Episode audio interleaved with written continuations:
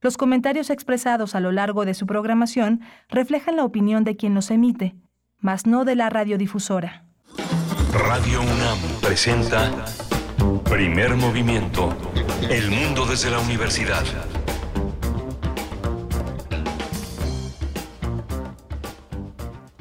Hola, ¿qué tal amigos de Primer Movimiento? Los saluda Rodrigo Aguilar en nombre de mis compañeros Berenice Camacho, Miguel Ángel Quemain y todo el equipo que conforma este gran programa. En los controles técnicos nos acompaña Jesús Silva. En la producción, pues estará el día de hoy Violeta Torres y pues como lo había mencionado la semana pasada mis compañeros, hoy escucharemos una selección de entrevistas que ya se han emitido durante el primer semestre del año eh, estas entrevistas pues son una selección que hicimos la producción de Primer Movimiento especialmente para ustedes y pues para recordar estos seis meses que van de este año, que ya se va como agua, que se va súper rapidísimo. Eh, empezaremos con una recomendación literaria, una entrevista que mis compañeros Berenice Camacho y Miguel Ángel Quemán eh, realizaron a la doctora Zoraida García Castillo sobre la revista digital de Ciencia Forense. La doctora Zoraida es coordinadora de la licenciatura en Ciencias Forenses en la Facultad de Medicina de la UNAM, que se la realizamos el 16 de mayo. Para antes de finalizar la primera hora, escucharemos la participación de Guillermo Teo Hernández, la música de las Américas en tus oídos, eh, que nos va a hablar del maestro Carlos Chávez. en la segunda hora tendremos la nota nacional una nota muy interesante, el litio y la ley minera, con la doctora Aleida Asmar, una entrevista que mis compañeros Miguel Ángel y Berenice realizaron eh, en, estos meses que acaban de pasar. Para la nota internacional escucharemos eh, algo sobre la ley Mordaza, Mordaza en El Salvador con Enrique Naya, abogado constitucionalista, una entrevista realizada el 18 de abril. En la poesía necesaria, así es, no, no los vamos a dejar sin la poesía necesaria como todos los días en este programa. Eh, estará a cargo de mi compañera Berenice Camacho, ahí les tiene algo preparado bastante bueno. Y para cerrar este programa, en la mesa del día, hablaremos un poco del Festival Aleph, recordaremos lo que José Gordon nos dijo sobre el Festival El Aleph, que se llevó a cabo del 19 al 29 de mayo. Recuerden que este es un, son entrevistas grabadas, están, bueno, ya fueron hechas, entonces son un poquito temporales, pero vamos a recordar precisamente qué, qué fue lo que nos, nos llevó a cabo este, este Aleph, eh, esta edición del, del 2022. Eh, y por, para empezar, no vamos a dejarlos también sin la música que tenemos todos los días. Vamos a escuchar a cargo de Residente antes de que el mundo se acabe, seguida después de nuestra recomendación literaria. Bienvenidos.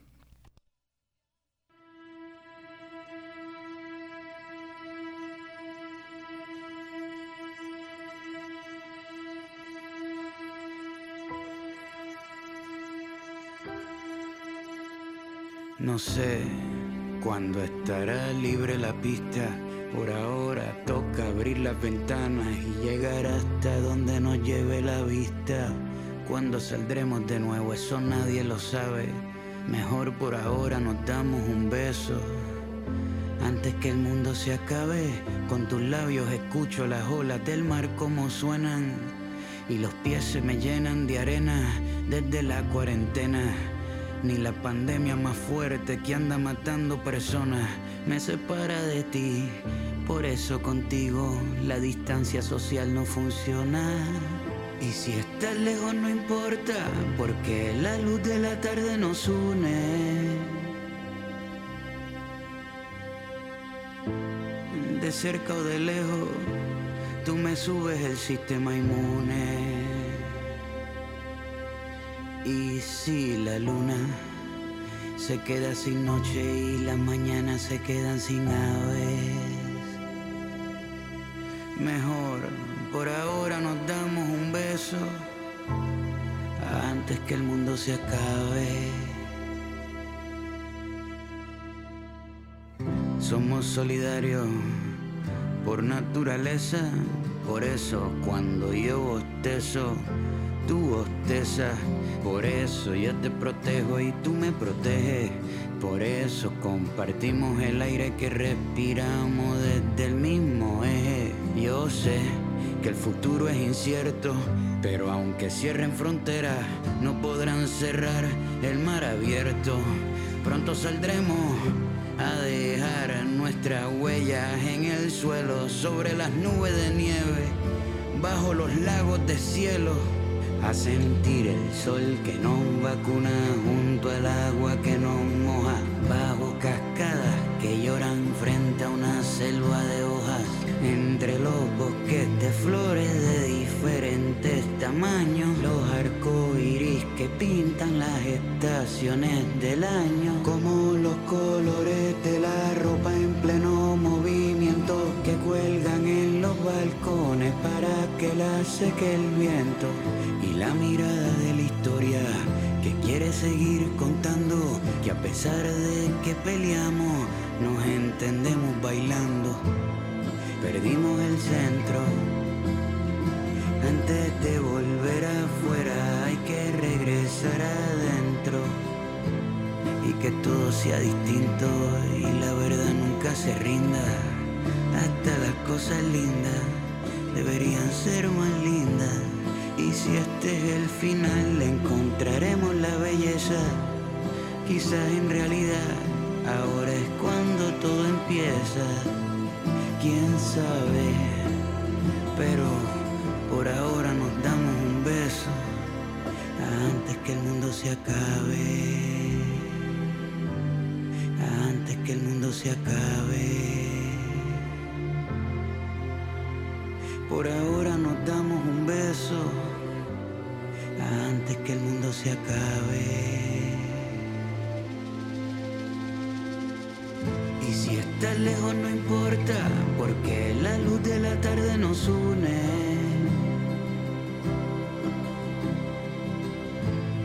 De cerca o de lejos, tú me subes el sistema inmune. Y si la luna se queda sin noche y las mañanas se quedan sin ave.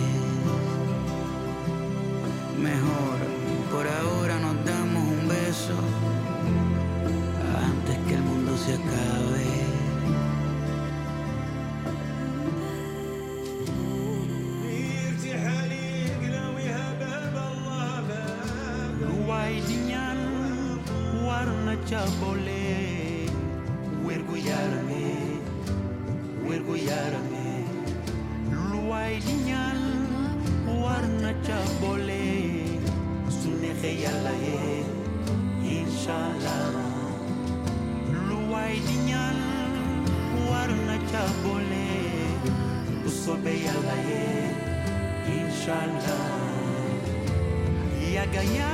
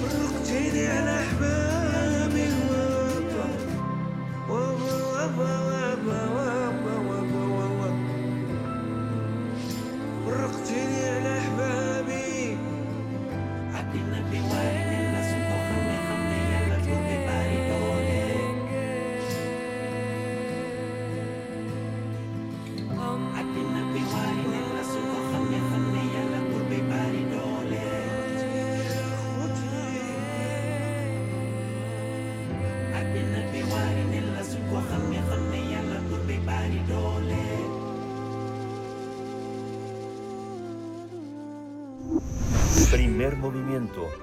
Hacemos comunidad en la sana distancia. Toma nota y conoce nuestra recomendación literaria. La revista digital de Ciencia Forense es una publicación académica semestral y tiene por objeto permitir la divulgación, fomentar la divulgación de la ciencia forense.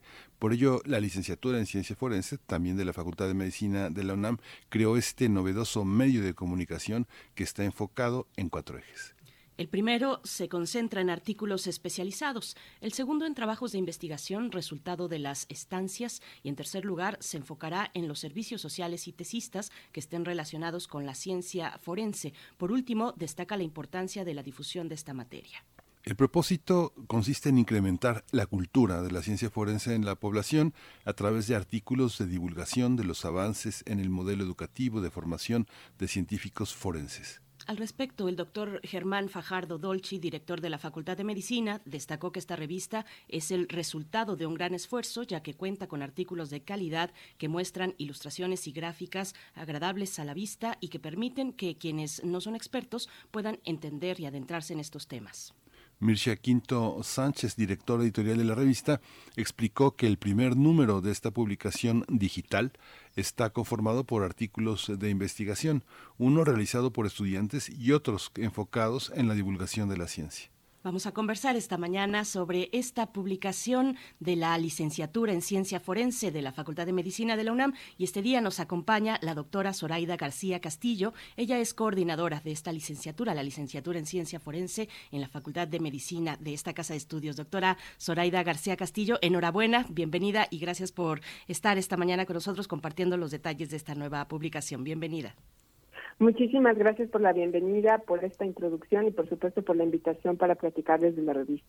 Muchas gracias, doctora Salida. Pues cuéntenos esta aventura. Es una revista que tiene muy claro el rumbo, por eso eh, eh, es posible que se vislumbre desde este primer, desde esta primera entrega hacia dónde van los dos primeros años. Cuéntenos cómo surge esta aventura, cómo se ha conformado el consejo editorial, cómo es eh, el trabajo multidisciplinario evidente en esta primera, en esta primera fase.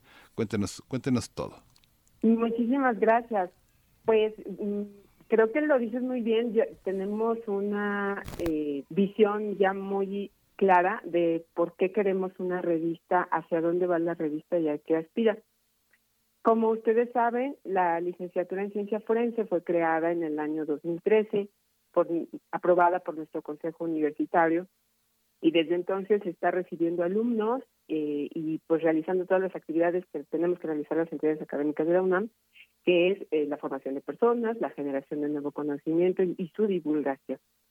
El contar con un medio que pueda ah, precisamente difundir y hacer conocer a la comunidad de ciencia forense, a la comunidad mexicana que está eh, ávida de saber eh, de nuevos conocimientos y de qué es lo que se hace desde la universidad en materia forense, es algo que ya habíamos visto desde prácticamente el momento en que fuimos creados.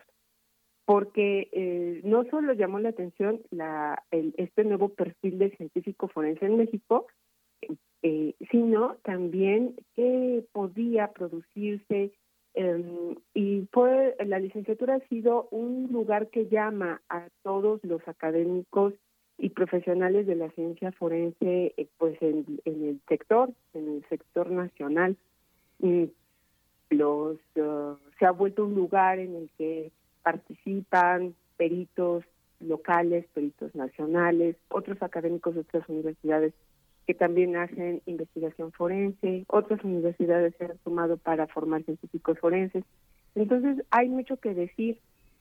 Eh, fue en el 2019 que nos organizamos, los académicos de la licenciatura, para ya ir trabajando formalmente sobre la creación de una revista. ¿Por qué digital? Pues porque la verdad es que económicamente es más factible, pero también tiene una gran ventaja que la hace muy accesible para mucha gente, eh, no solo a nivel nacional, sino también internacional. Eh, y ah, nació básicamente también con una vocación didáctica eh, para poder obtener financiamiento, un grupo de académicos, planteamos un proyecto PAPINE, que, eh, pues como ustedes saben, son de los proyectos que están dedicados a la, al fomento de todas las herramientas que tienen que ver con la eh, docencia y la formación de alumnos.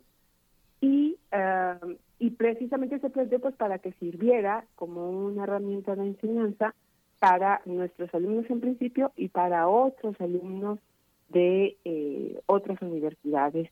Entonces, está dedicada principalmente a hacer eso, una herramienta para la docencia, una herramienta para la divulgación de la investigación y una herramienta para la, la divulgación de, del, del trabajo eh, cotidiano, no solo en los servicios forenses mexicanos, sino también de nuestros alumnos y de nuestros académicos.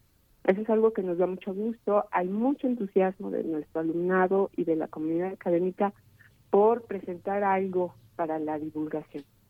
Así es como ha nacido.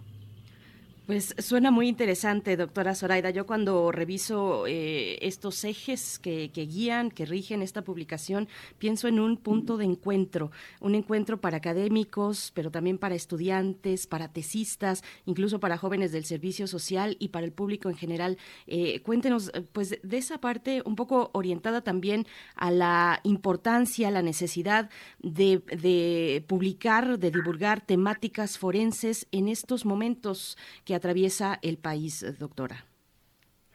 Sí, ah, precisamente estamos pasando, como bien lo, lo dices, eh, y como lo hemos comentado en algunas otras ocasiones, es un tema constante, que nos encontramos eh, ante una crisis forense, que los chicos que se están formando en la UNAM tienen que tener una conciencia muy grande de lo que está ocurriendo, pero también hay que producir eh, conocimiento para saber cómo enfrentarlo. Desde el ámbito científico forense se está trabajando mucho en los temas de búsqueda e identificación de personas. Ah, las técnicas para la búsqueda se perfeccionan, son multidisciplinarias, hay que hacer planes, hay que hacer análisis de contexto, ah, hay que saber qué, qué herramientas se deben de emplear desde la arqueología, la antropología, eh, se aplican en la, ya en la etapa de identificación, conocimientos de la medicina forense, de la odontología, la dactiloscopía, la genética. Entonces, todos esos son temas mm, que se han venido desarrollando, no necesariamente en la forense, pero de pronto tuvimos que dar un giro muy importante para que las investigaciones universitarias se concentraran en este tipo de cosas y poder aportar a la sociedad, a las familias buscadoras, a los funcionarios que están trabajando en ello. ¿Y cómo? Pues precisamente haciendo investigación y publicando los resultados. Eh, esta revista, como ya se planteaba en la presentación, aspira a tener dos números por año, porque lo que queremos es que lo que se publique eh, esté revisado por pares, o sea, que no sea algo casual, eh, que no sea algo informal, sino que tenga todas las, eh, cubra todos los requisitos necesarios para que lo que se dice realmente haya tenido una revisión científica, una revisión técnica. Y eso puede ser muy importante porque lo hace confiable. Entonces, eh, poder divulgar, eh, pues, eh, por ejemplo, tenemos colecciones biométricas a nivel nacional que pueden servir para obtener indicadores que nos permitan identificar personas mexicanas, personas que cruzan por la región, que sepamos cuál es el fenotipo y el genotipo del mexicano, eh, que se vayan perfeccionando las técnicas de búsqueda que incluyen, por ejemplo, a la geofísica, eh, que dejemos atrás otras eh, técnicas que pueden ser poco útiles, que nos concentremos no solo en la genética, sino en otros campos del conocimiento que también pueden, pueden servir de mucho. Eh, opinar sobre las técnicas criminalísticas, pues eso sirve enormemente.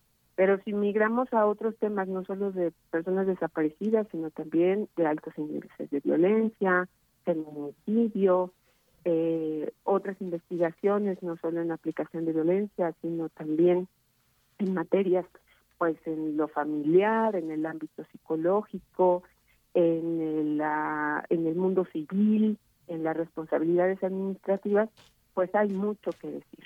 Eh, quiero aprovechar, hace un momento eh, me, me preguntaba Miguel Ángel que comentara un poco sobre cómo se integró el comité editorial.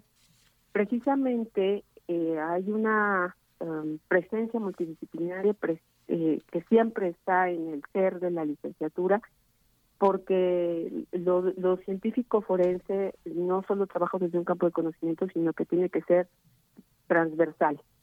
Entonces, de esa manera está también integrado nuestro comité editorial.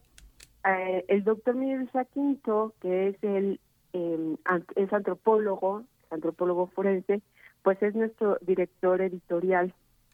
Pero eh, el equipo de trabajo está formado por María Elena Bravo, que ella es toxicóloga y es la jefa de la unidad de investigación de la licenciatura, el doctor Vicente Torres, es físico, ya sea análisis de imagen, de análisis de movimiento, de precipitaciones. Él se ha concentrado principalmente en el tema de la investigación realizada por alumnos. La doctora Alexa Villavicencio Quejeiro, ella es genetista, está en el laboratorio de genética forense y tiene muchas habilidades para la divulgación de la ciencia, está en esos temas. El maestro Jorge Luis López Cepeda pertenece a la unidad de docencia, él es químico y eh, se concentra en los temas que, respecto de la revista que tienen que ver con la docencia. Entonces, cada una de nuestras formaciones, bueno, yo también, por supuesto, presido el comité editorial, nos ayuda a a que aportemos desde nuestros campos de conocimiento y desde eh, las formaciones y habilidades que tenemos, pues herramientas para que esta em, revista cuente con lineamientos claros, requisitos para presentar eh, trabajos para su revisión, podamos buscar a un número importante de revisores. Hoy día tenemos pues en nuestro listado ya 85 académicos nacionales e internacionales que puedan eh, opinar sobre lo que se publica y hacer un trabajo de corrección, pero finalmente la edición está a nuestro cargo. Eh, este trabajo de crear la revista pues no ha sido, nos significó dos años de su diseño, del trabajo editorial, eh, participan alumnos, no solo alumnos de la licenciatura, sino de otras carreras, por ejemplo, desde el derecho, eh, desde las carreras que se imparten en la Facultad de Artes y Diseño, eh, precisamente para trabajar en el diseño editorial. Eh, la portada de este primer número es creación de uno de nuestros alumnos. La creación de nuestro logo es de un arquitecto que trabaja también en esta licenciatura y que es muy hábil para eh, proponer eh, pues estas representaciones gráficas.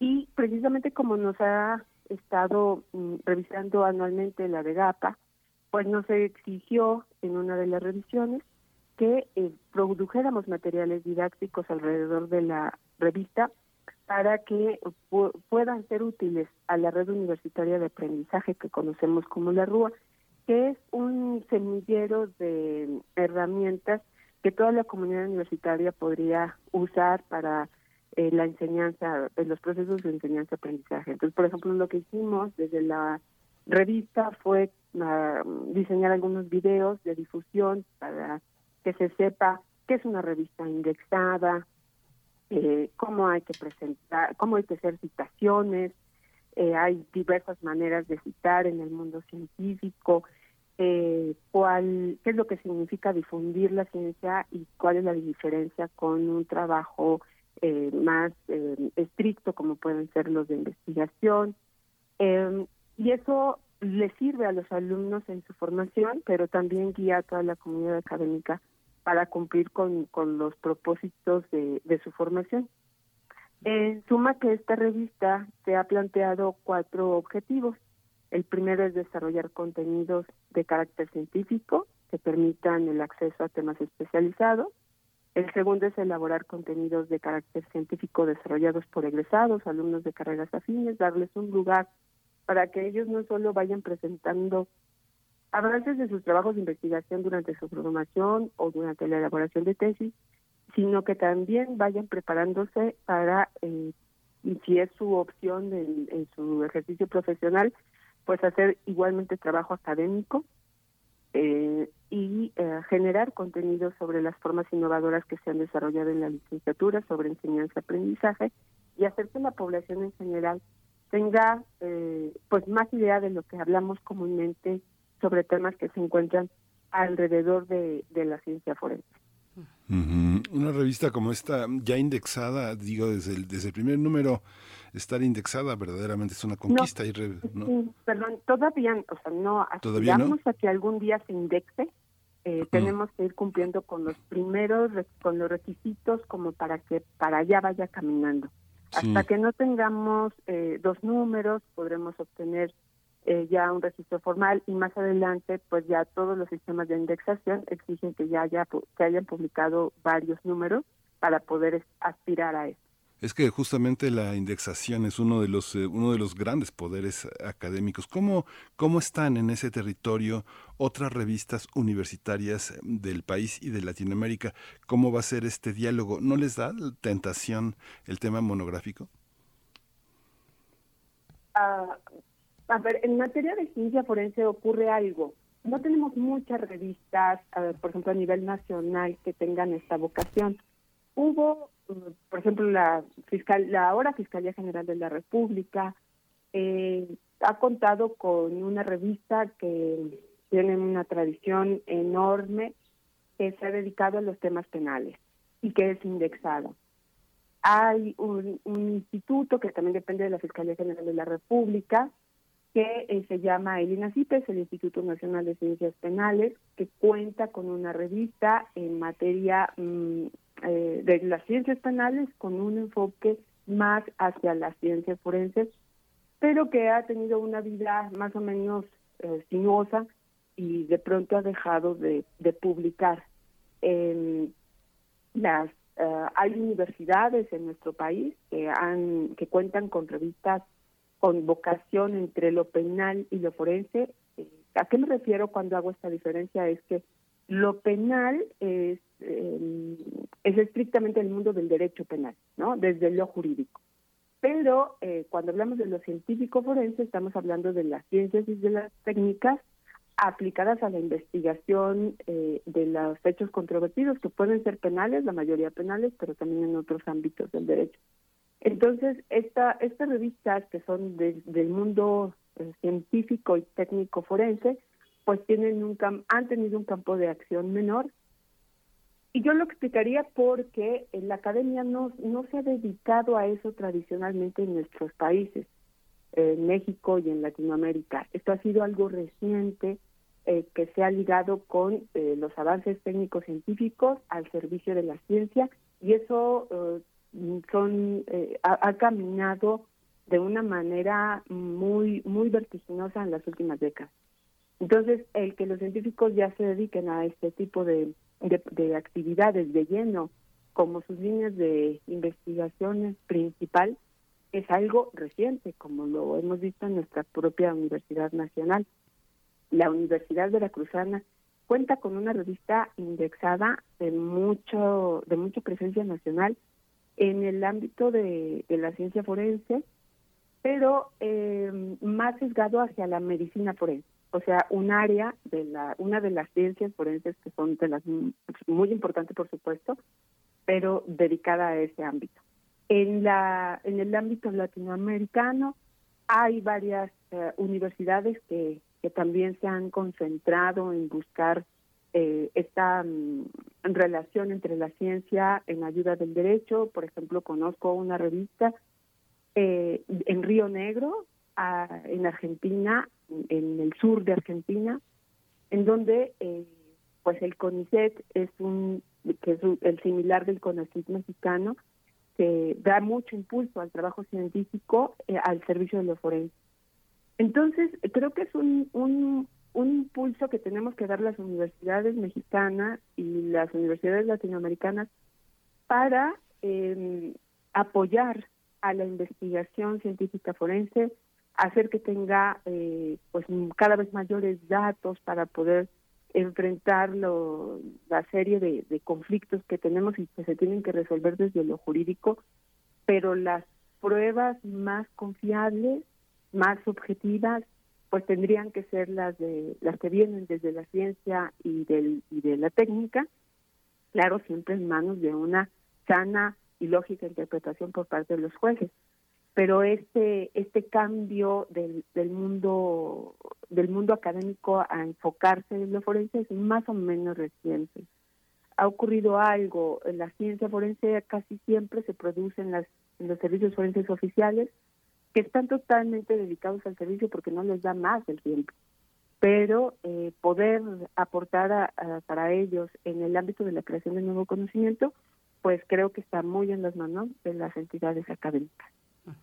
Qué, importante. Bueno, estamos conversando con la doctora Zoraida García Castillo, quien es coordinadora de la licenciatura en Ciencia Forense de la Facultad de Medicina de la UNAM, que, ha sacado, ha eh, ofrecido pues en este amplio espectro de quienes pueden consultar una revista como esta. Desde abril, 28 de abril fue la presentación de esta revista de Ciencia Forense. Doctora, bueno, le escucho y pienso pues en todos esos escenarios que nos está planteando, cómo podrá eh, ser de utilidad para funcionarios, por ejemplo, que estén ahí atendiendo esta crisis grave forense en México, funcionarios eh, también que están, eh, hace un momento nos, nos comentaban, bueno, no solamente es la crisis de personas desaparecidas y no identificadas, eh, sino también la crisis de feminicidios, por ejemplo, cómo, cómo, cómo es este vínculo, pues, y cuál es la necesidad que tiene el ámbito público de tener cada vez más posibilidades, espacios como este, como la revista de ciencia forense, doctora.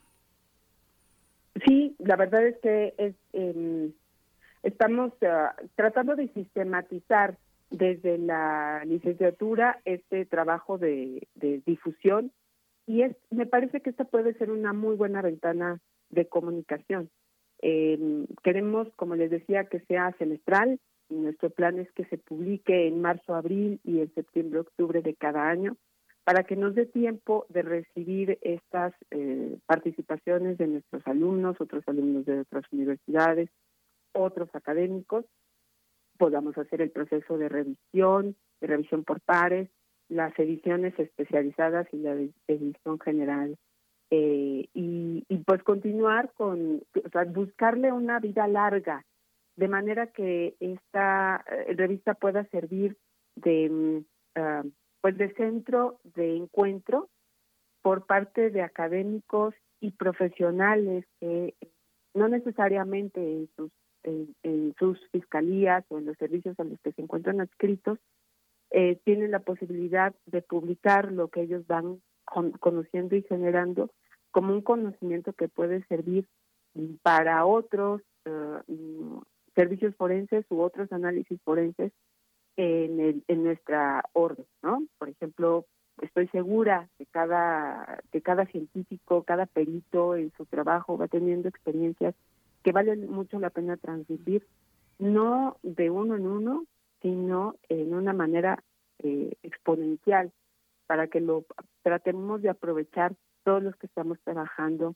en el mismo ámbito este, esta parte también de, la, estar en la coordinación de la licenciatura y tener la revista y concentrar profesores y alumnos, ¿cómo, cómo se ha dado en, esta posibilidad de que sea un, parámetro, un umbral para la titulación? ¿Es un protocolo también que formaría parte de este estímulo a los, al, alumnado y a los profesores que tutelan nuevas investigaciones, eh, doctora? Ay, eh, esa es una muy buena pregunta. Los licenciados en ciencia forense, de acuerdo con el plan de estudios que se encuentra vigente, eh, pueden titularse de varias maneras. Una es eh, por un, desempeño académico excelente, otra es realizando un trabajo de tesis y sustentándolo en un examen ante un jurado. la otra es presentar un examen general de conocimientos que nosotros llamamos de competencias forenses. Uno más es realizar un posgrado de la universidad, de la Universidad Nacional, en donde ellos puedan ser admitidos todavía sin el título de licenciado y tengan un buen desempeño académico. Pero hay dos modalidades que no hemos, eh, bueno, algunas otras modalidades que no hemos llevado a cabo. Una de ellas es, por ejemplo, que publiquen un artículo, la publicación de un artículo científico. Y esto eh, podría ser precisamente esta, este tipo de revista con una exigencia académica importante, pues un buen medio para tener en cuenta eh, precisamente estas formas de terminación, de eficiencia terminal de, nuestros alumnos con la obtención de sus títulos. Eh, por supuesto que si publican en alguna otra revista también de presencia nacional e internacional y con niveles de indexación, pues eh, sería igualmente válido, ¿no? Para su, su titulación. Pero por supuesto que esto puede servir para nuestros alumnos y para otros eh, de otras universidades. La licenciatura se ha replicado en la UDG y en la UAP en Puebla.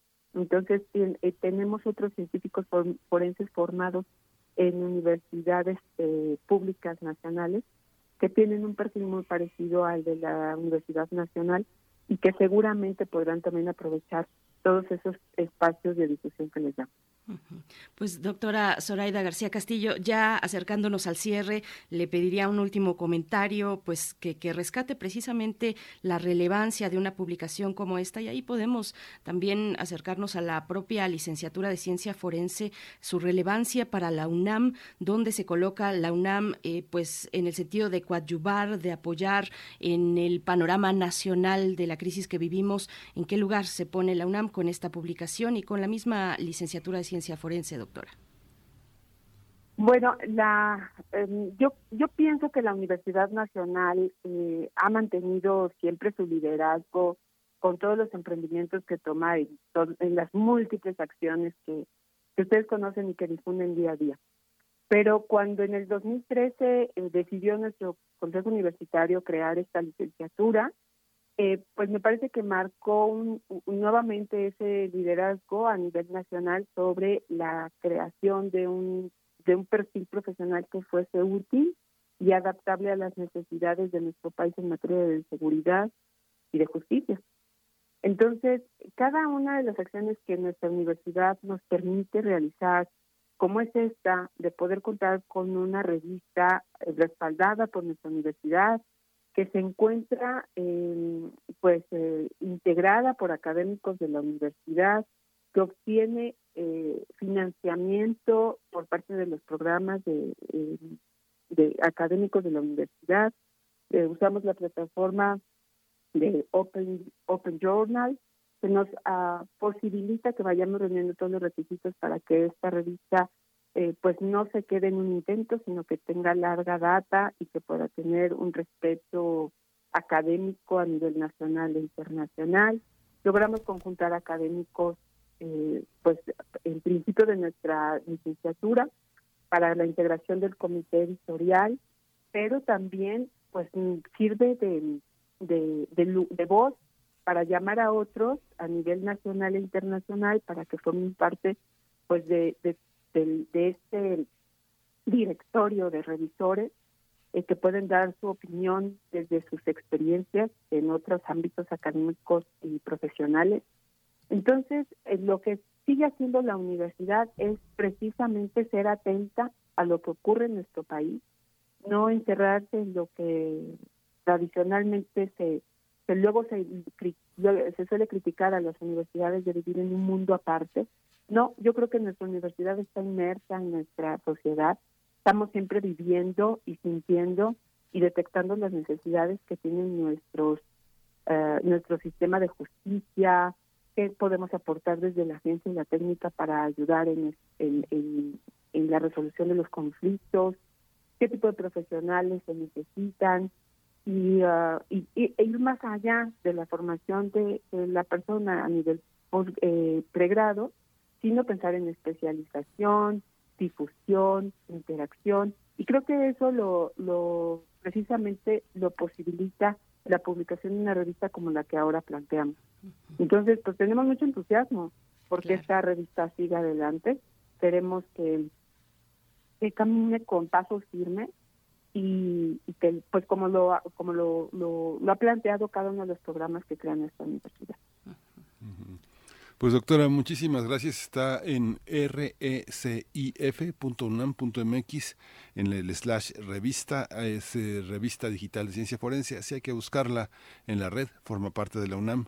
Doctora, eh, doctora Zoraida García Castillo, muchas gracias, mucha suerte muchas y gracias, siempre es un faro. quizás solo me falte convocar a que manden sus propuestas de artículos mm. en cualquiera de los sentidos de divulgación o de investigación y los presenten en nuestra plataforma para que podamos integrarnos en una misma comunidad, la comunidad de la revista. Gracias a ustedes por la invitación. Gracias. Gracias, doctora. Eh, entonces, nada más, la convocatoria está abierta, permanentemente abierta. Sí, permanentemente abierta. No tenemos fechas eh, deadline, no tenemos algún alguna fecha para, para cierta para que manden, sino que siempre, en cualquier momento, y pueden entrar y, eh, empezar con el proceso de revisión para ser publicados en alguno de los números que, que, esté por salir. Muy bien. Muchas gracias, como siempre, doctora Zoraida García Castillo, coordinadora de la licenciatura de Ciencia Forense de la Facultad de Medicina de la UNAM. Es muy grato encontrarnos con, este, con estos esfuerzos. Gracias y hasta pronto. Muchísimas gracias. Primer movimiento. Hacemos comunidad en la sana distancia.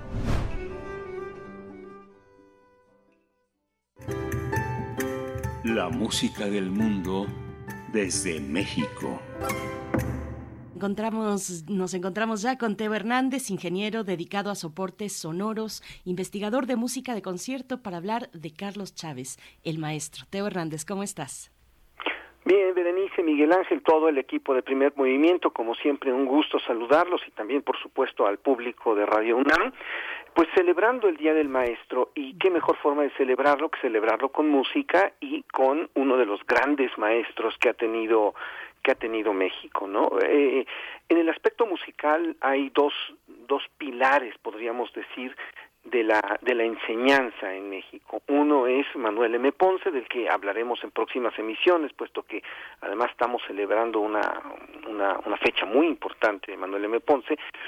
Pero en el otro lado está Carlos Chávez. Carlos Chávez es un, es un personaje que podríamos llamar infaltable desde el punto de vista de la docencia en México, porque Carlos Chávez abarca varios aspectos. Carlos Chávez nació en 1899 y murió en 1978 y tuvo una vida, eh, podríamos llamarla polémica, porque fue funcionario público y en esta cosa de ser funcionario público, bueno, hay, hay este, pues digamos sucesos que hay que pueden ser cuestionables desde, diferentes puntos de vista no y sobre todo a la gente no le gustó eh, la dureza de, de, Chávez porque era una persona absolutamente incansable Chávez esencialmente es una es una persona autodidacta aunque él él estudió piano con Manuel M. Ponce, después con Pedro Luis Ogazón, también fue alumno de Juan B. B. Fuentes, él se creó una disciplina de estudio muy personal, a través de la escucha y la revisión de las partituras de los de los grandes maestros.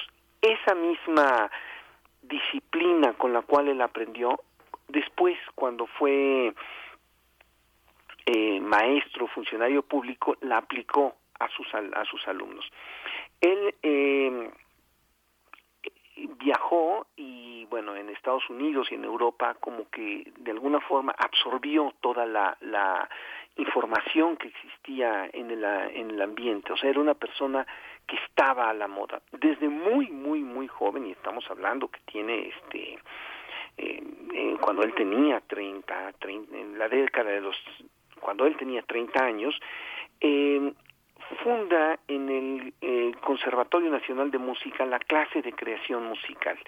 De esta clase de creación musical eh, salen eh, lo que conocemos hoy como el famoso grupo de los cuatro, ¿no? Daniel Ayala, Salvador Contreras, Blas Galindo y Moncayo. Estamos hablando de un, de un joven que está en sus años 30 y que ya es maestro de cuatro de los más importantes eh, músicos, compositores de México. Es un taller que, que dura poco, él este, es jefe del Departamento de Bellas Artes de la SEP y también es director del Conservatorio Nacional de Música.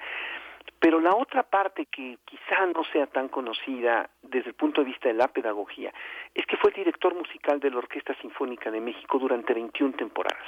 ¿Y por qué y por qué es importante y por qué menciono esto? Porque hay otro aspecto de los maestros de música eh, que va más allá de enseñarle directamente a los músicos y es educar a los públicos. Eh, Carlos Chávez durante 21 temporadas que duró la Orquesta Sinfónica de México hizo una programación que impactó en el público mexicano. Dicho de otra forma, había un público cuando llegó Carlos Chávez y dejó otro público, un público que no le tenía miedo a la música de su tiempo. Es, es impresionante ver en estas 21 temporadas cuántos estrenos hay. Podemos decir que hay 70% aproximadamente de estrenos, tanto en México como mundiales, durante estos 21 años. Esto es una cifra eh, que podríamos llamar este brutal, ¿no? O sea, imaginemos no ir a un concierto y no escuchar el típico caballito de batalla para que se llene la temporada. Estamos hablando de siempre estrenos y estrenos y estrenos. Y lo que se estrenaba era tanto música de los de sus contemporáneos, estamos hablando de, de los compositores como Stravinsky, como Prokofiev, como Hindemith, como Aaron Copland, como de los compositores mexicanos. Estamos hablando también de estrenos de una cantidad enorme de compositores mexicanos y también los compositores clásicos que no se habían tocado. O sea, se estrenan, por ejemplo, eh, varias obras de Bach que nunca se habían tocado en México, obras para orquesta eh, y, así, ¿no? Entonces, esto es, eh, me parece, un, un aspecto muy importante. Después también como, como escritor es un educador y, y, un gran visionario. Escribe un libro que se llama Hacia una nueva música, lo escribe en Estados Unidos y lo escribe en inglés, donde expone su pensamiento acerca de lo que será la, la, la, música moderna. Es miembro fundador del Colegio Nacional, es director del Instituto Nacional de Bellas Artes y da clases maestras en diferentes este, partes del mundo, ¿no? Da clases en, en Tanglewood, en, en Universidad de Búfalo, y otra parte muy importante, en 1960 funda el taller de composición del Conservatorio Nacional de Música, lo, que, en el que participan varios de los de las nuevas generaciones. Por ejemplo, ahí está Mario Lavista, está José Antonio Alcaraz, está Jesús Villaseñor. Entonces, eh, podemos decir que es un maestro en el más amplio sentido sentido de la de la palabra. Además de compositor además de de de, digamos eh, escritor de otro tipo de cosas de, de articulista y de funcionario público. Entonces su labor pedagógica me parece que debe de ser reconocida y repito, no solo para los para sus alumnos directamente de composición, sino como educador de públicos, que ese es la, la quizá el aspecto oculto y menos reconocido de él, pero que bueno, la gente que estaba y que escuchaba sus conciertos también era era educada con él con un sentido pedagógico muy muy preciso. Eh, su sistema de enseñanza, repito, se basó un poco en la en cómo él aprendió.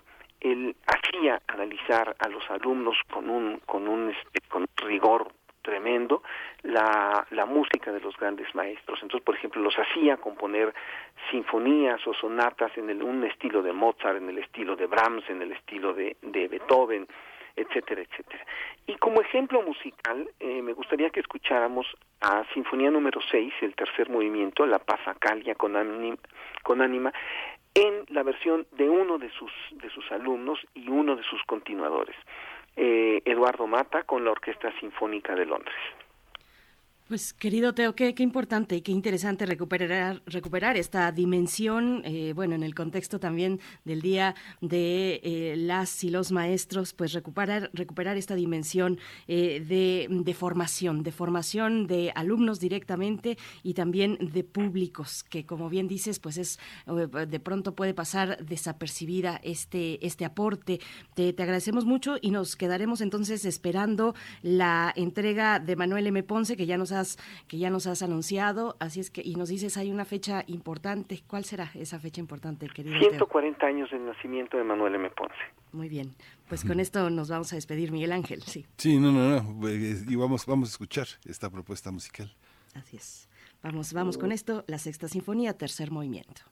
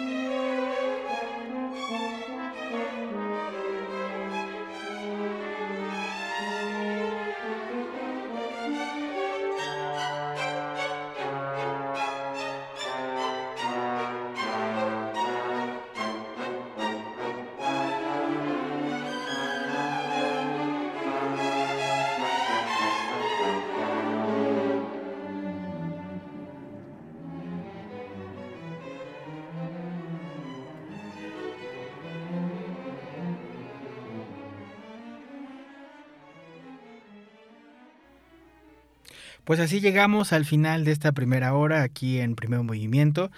Eh, nos despedimos así de la Universidad de Chihuahua y los vamos a dejar con, a cargo de Soego Tuso, la canción Ganas.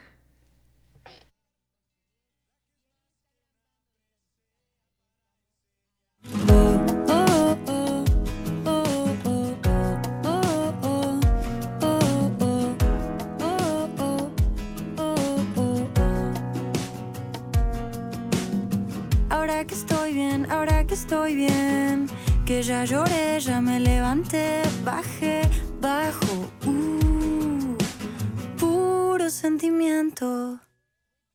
Tanto dolor trajo esta canción.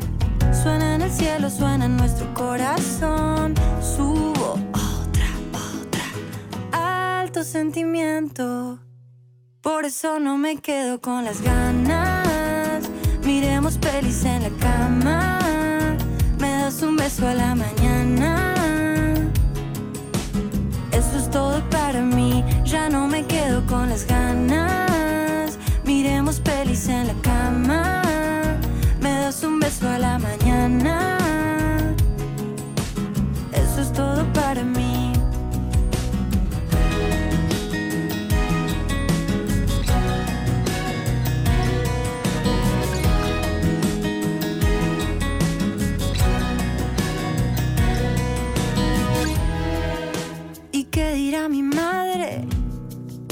Así, sos así. Que me voy a ir, siempre me estoy yendo. Uh, uh.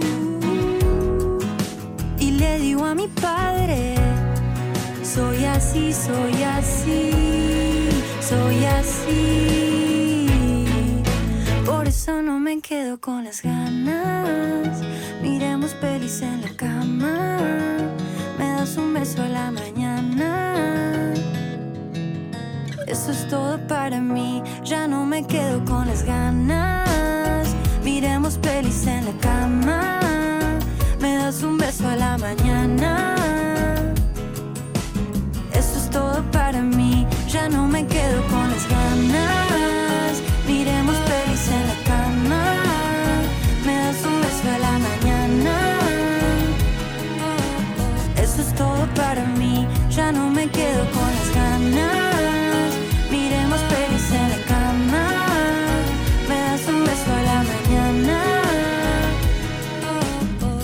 todo para mí. Ahora que estoy bien, ahora que estoy bien. Ahora que estoy bien. Quiero que sepas que ahora que estoy bien, ahora que estoy bien, ya lloré, ya me levanté. Ahora que estoy bien, quiero que sepas que yo estoy con vos, vos, vos, vos, vos.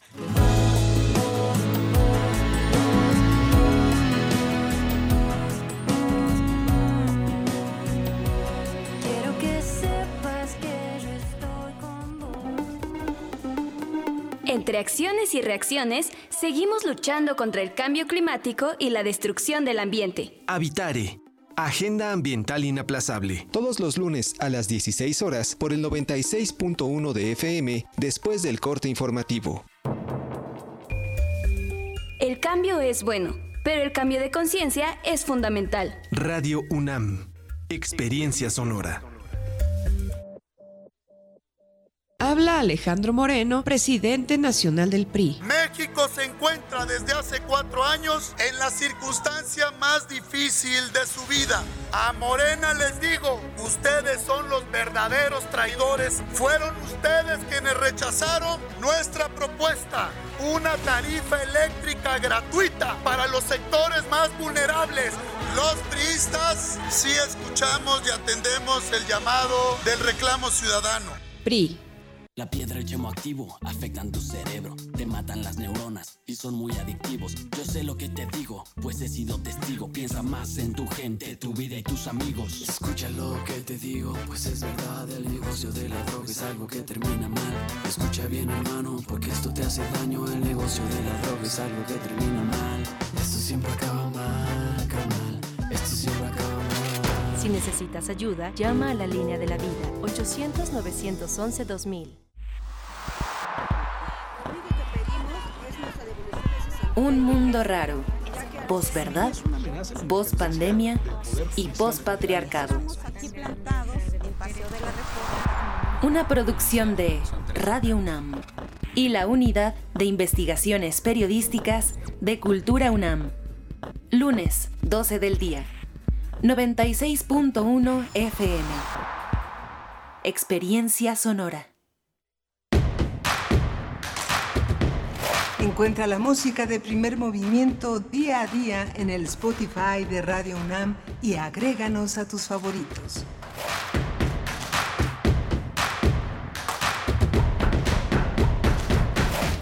Buenos días, ya estamos aquí de regreso eh, en primer movimiento. Les damos la bienvenida a los que apenas se van incorporando a esta transmisión. Eh, recordando que estamos nuevamente eh, en los controles Jesús Silva, en la producción Violeta Torres y aquí en la conducción, en nombre de mis compañeros Berenice Camacho Miguel Ángel Quemain, Rodrigo Aguilar les acompaña. Pues bienvenidos sean a esta segunda hora. Como lo habíamos dicho ya, estaremos escuchando entrevistas que seleccionamos la producción de este programa eh, del, primer del primer semestre de este año que ya se pasa rapidísimo. Y pues ahora también damos la bienvenida a la radio Nicolaita, los que nos están sintonizando por allá. Bienvenidos, muy tempranito, igual toda esta hora de 8 a 9 estarán con nosotros.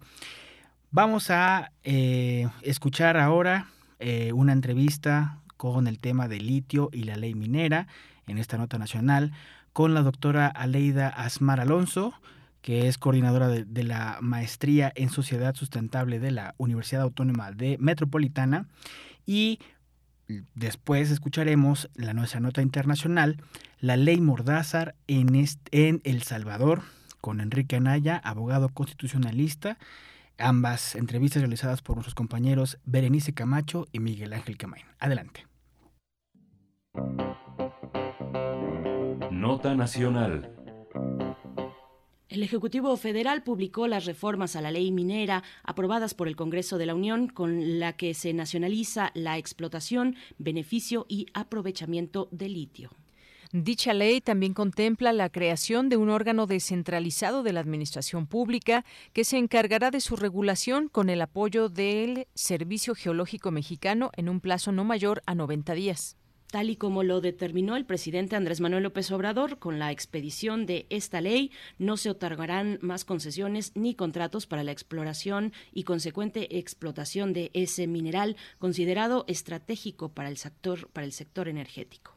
La reforma reconoce que el litio es patrimonio de la nación y su exploración, explotación, beneficio y aprovechamiento se reserva en favor del pueblo de México. La publicación ocurre luego de que la reforma a la ley minera fuera aprobada de manera rápida, fast track, en la Cámara de Diputados y discutida de forma inmediata al día siguiente en el Senado. La reforma a la ley minera fue propuesta por el presidente López Obrador luego de que la Cámara de Diputados rechazara su propuesta de, de reforma eléctrica. Realizaremos un análisis de la ley minera aprobada por el Congreso y el futuro del litio en México. Este día nos acompaña la doctora Aleida Samar Alonso, coordinadora de la Maestría en Sociedades Sustentables de la Universidad Autónoma Metropolitana, es presidenta de la Sociedad Mesoamericana y del Caribe de Economía Ecológica. Bienvenida, doctora. Muchísimas gracias. Buenos días, Mira y buenos días, Berenice. Es un gusto estar con ustedes. Gracias, doctora Aleida Azamar. Bienvenida a Primer Movimiento una vez más. Pues cuéntenos cómo poner en contexto esta reforma a la ley minera y en el caso del litio. ¿Cuál es el contexto? ¿Con qué iniciar la, la charla? Claro que sí, muchísimas gracias. Eh, bueno, ya escuchaba ahora que ustedes estaban comentando varias cosas. Quizás es importante comentar lo que se aprobó. Se aprobaron o se reformaron los artículos primero, quinto, noveno y décimo de la ley minera eh, de la siguiente forma, ¿no? El artículo primero eh, dice que solamente el organismo público descentralizado que determina el Ejecutivo es el que puede eh, decidir sobre el litio en cuanto a exploración, explotación y su aprovechamiento. Y también algo importante es que en el artículo quinto se declara de utilidad pública. Tanto la exploración, la explotación como el aprovechamiento de este mineral se prohíbe, como bien decían ustedes, ¿no? concesiones para este recurso a cualquier otro que no sea el Estado. Eh, también se determinó que es patrimonio de la nación van a establecer las cadenas de valor de litio estarán controladas por el Estado a través de este organismo que comentábamos. Eh, también ya ustedes comentaban, el Servicio Geológico apoyará en estos procesos eh, geográficos de las reservas y también se compromete el Estado a proteger y garantizar la salud de los mexicanos, el ambiente, pueblos originarios. En el 9 se hace referencia al organismo que va a explotar el litio y en el 10 se agrega que el litio y otros minerales que se declaren como estratégicos sin especificar cuáles no pueden ser concesionados a privados y también se agrega que el mencionado organismo descentralizado será aquel que determine el Ejecutivo los términos de disposiciones aplicables. Todos estos cambios a mí me parece que dejan bastantes interrogantes ya que además eh, no se aclara cuáles son los otros minerales estratégicos, tampoco se mencionan las disposiciones aplicables para la determinación del organismo descentralizado y de la misma forma en los transitorios se señala que se derogan disposiciones legales y reglamentarias que se pongan en este ordenamiento, pero esto implicaría también derogar el artículo 73 en su fracción décima, indica que es el Congreso quien debe legislar en torno a la minería, eh, lo que incluye también la determinación de minerales estratégicos y por supuesto la nacionalización del litio. Entonces, esto es lo que cambia. Eso es lo que cambió, doctora. Y pues sí, justamente queremos ir eh, aclarando ciertas dudas, preguntas que hay con respecto a este tema. Ya está expuesto qué es lo que se aprobó, pero uno se pregunta, ¿es correcto? ¿Es viable este proyecto? Eh, ya se sabe que hay al menos eh, 31 proyectos de exploración de litio en Zacatecas, en Coahuila, en Sonora, en San Luis Potosí, de empresas de Reino Unido, Canadá y Estados Unidos. ¿Cómo, cómo se va a hacer la extracción de este metal, por ejemplo, desde esta empresa que se propone desde el gobierno, su creación, de dónde viene el dinero, es decir, mucho, muchas preguntas que nos quedan, pero a, final de cuentas haría esta pregunta, ¿es eh, correcto, vamos hacia el camino correcto eh, cuando hablamos de este proyecto a desarrollar en México? Ok, muchísimas gracias por la pregunta. Eh, importante aclarar que no, no tenemos cadenas de valor, no tenemos experiencia, no hay capital y los costos van a ser demasiado elevados. Eh, ¿A qué me refiero? Si comparamos eh, lo que está sucediendo en México con los casos de América Latina que llevan décadas extrayendo litio, ninguno tiene una industria representativa, por ejemplo, sobre todo en el, ensamblaje de baterías de litio, que es para lo que más se va a utilizar. Eh, en comparación con China, es el país que más experiencia tiene en este tema, lleva ventaja en costos, minerales y experiencia. aquí igual pongo un ejemplo, ¿no? Justo para producir baterías de litio se necesitan cinco etapas en esta cadena de producción. La primera es justo la extracción, o sea, la parte de la minería que todos conocemos, exploración, explotación, extracción. La segunda es el refinamiento. La tercera son los electroquímicos. La cuarta son ya la formación de las celdas. Y la, la quinta cuando ya se ensamblan estas baterías. En la primera etapa participan Chile y, perdón, participan Chile y Argentina. En la segunda Chile. ¿Qué quiere decir esto? Que a pesar de que ellos llevan décadas extrayendo este mineral, no participan en las demás etapas y los países que están ahí presentes en esta producción de baterías de litio son Corea del Sur, China, Japón, ¿no? Entonces son países principalmente de Asia que ya tienen mucha experiencia. Entonces eh, esto nos deja pues pensando que va a ser muy difícil, ¿no? Justo para nuestro país, porque además eh, regresemos a que aquí tenemos litio en arcilla, no en salmuera como en muchos otros países. Digo, no es que sea imposible, eh, simplemente en el corto plazo no es viable, de hecho, hace poco se presentó un estudio en el que se calculaba que para desarrollar una industria de este tipo en nuestro país se requieren al menos 13 años. Entonces, en las siguientes dos o tres décadas vamos a ver también, esa es otra cosa importante, el litio va a dejar de tener importancia eh, que tienen actualmente ya en procesos químicos o en otros materiales, porque también se están descubriendo otro tipo de, minerales que son importantes, ¿no? Y no solamente el litio. Entonces, es muy restringida también su producción, su utilización, y eso vale la pena señalarlo. De hecho, el litio es uno de los más de 20 minerales señalados por organismos como el Banco Mundial para esta transición energética. Tiene aplicaciones, como decía, muy limitadas para tecnologías que podríamos denominar sustentables. Prácticamente para eso no, no es tanto, ¿no? Se aplica, como decíamos, en esta creación de baterías, que principalmente son para vehículos, maquinaria, otras tecnologías. Eh, y bueno, en los últimos años, en realidad, su relevancia es pura especulación. Probablemente en dos décadas, como comentaba, deje de ser importante. Eh, hay otros recursos, ¿no? Por ejemplo, las baterías de sodio, están comenzando a mostrar avances muy prometedores. Entonces, eh, igual vale la pena no dejar en claro que el litio no es un recurso que va a tener eh, su alto valor agregado, no se va a conservar. Eh, y de hecho, pues se le ha comparado también con el oro con el petróleo, pero esto genera mayor especulación que solamente termina enriqueciendo a las empresas que tienen mayores ingresos por cotizar en la bolsa de valores. Y esto, de hecho, lo podemos ver muy claramente en Chile o Argentina, que sus impactos positivos son muy limitados en términos económicos me refiero, ellos tienen pues años ¿no? extrayendo justo este mineral y no representa parte importante de sus ingresos nacionales, más bien es marginal, a pesar de que se tienen grandes niveles de inversión y de producción. Entonces, no significa que no tenga utilidad su aprovechamiento, pero no es la panacea que nos va a sacar de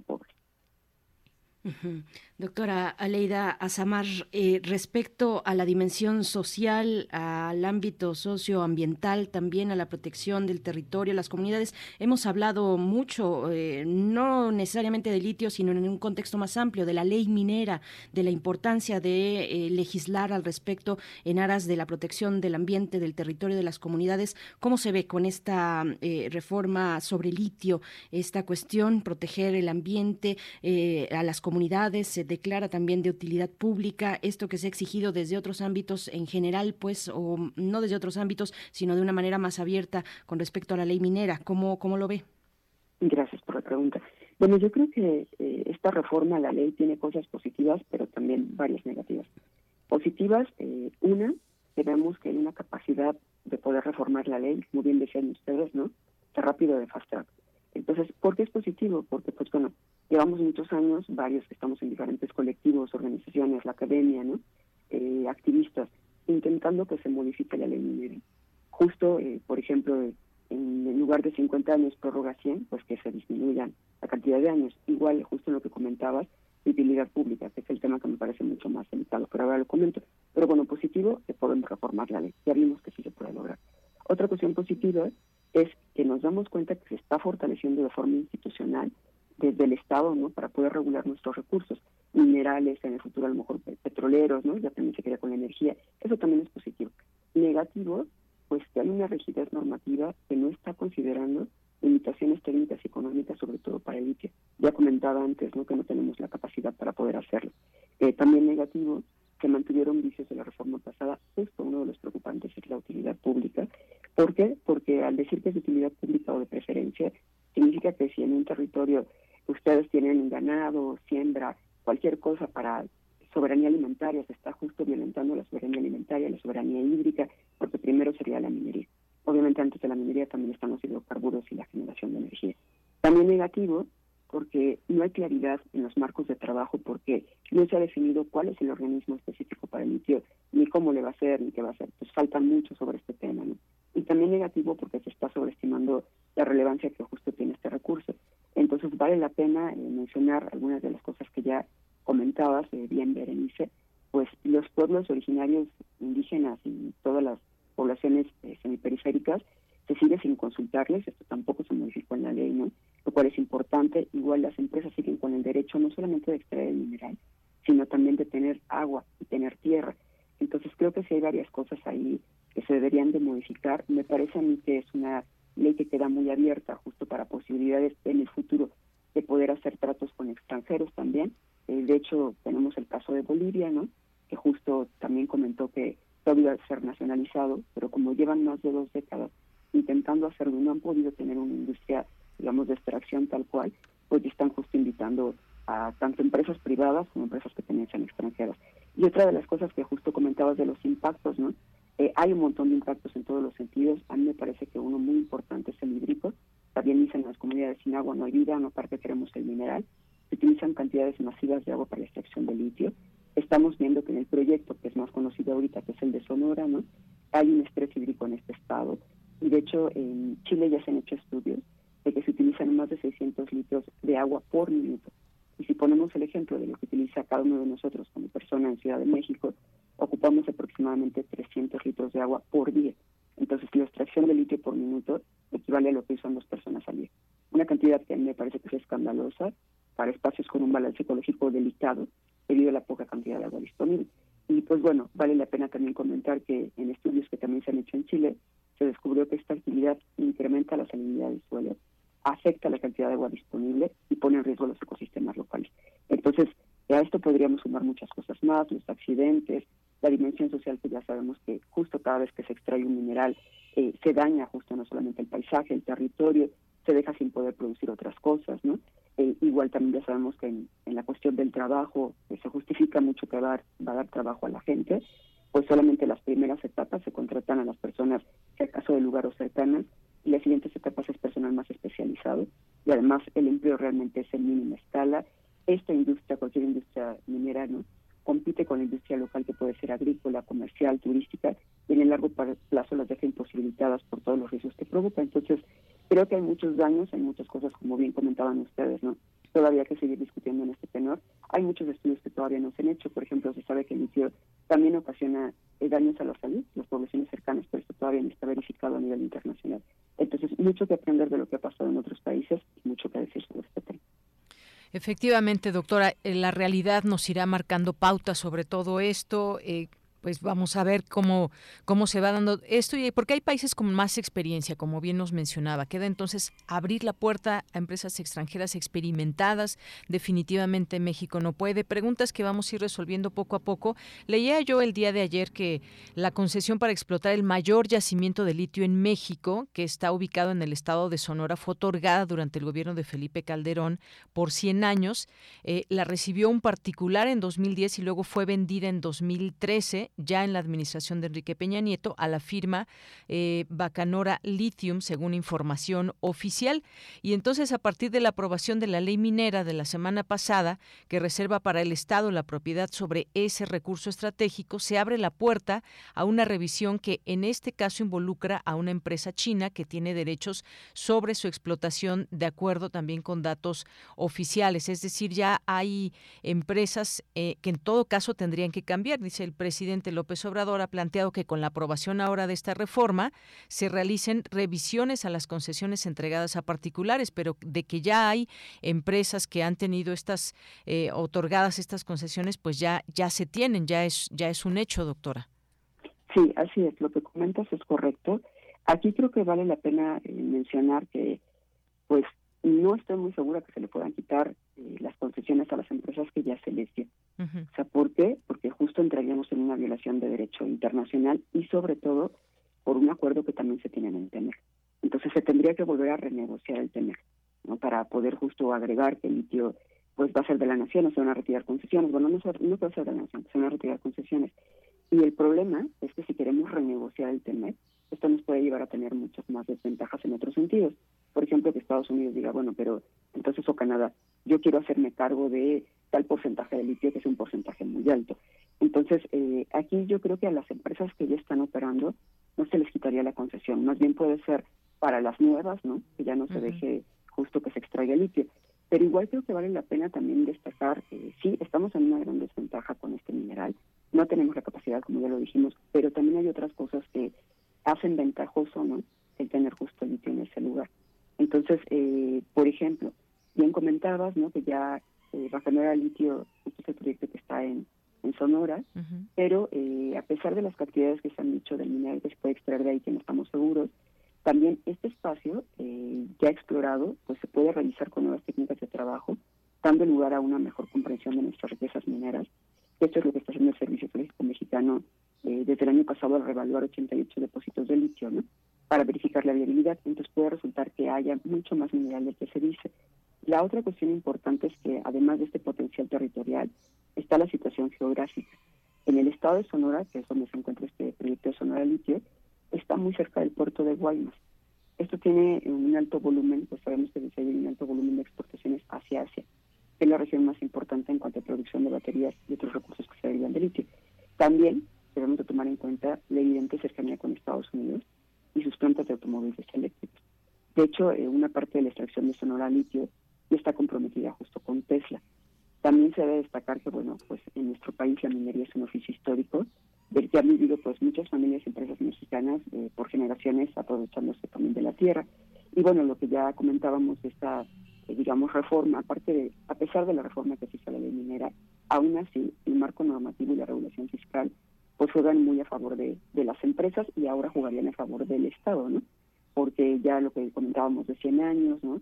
Todos los beneficios que tienen las empresas, no tenemos un enfoque de sustentabilidad en la ley, tampoco, eh, seamos honestos, se castiga justo los accidentes o la violencia que provocan todos estos proyectos, los conflictos, la especulación, la apropiación. ¿no?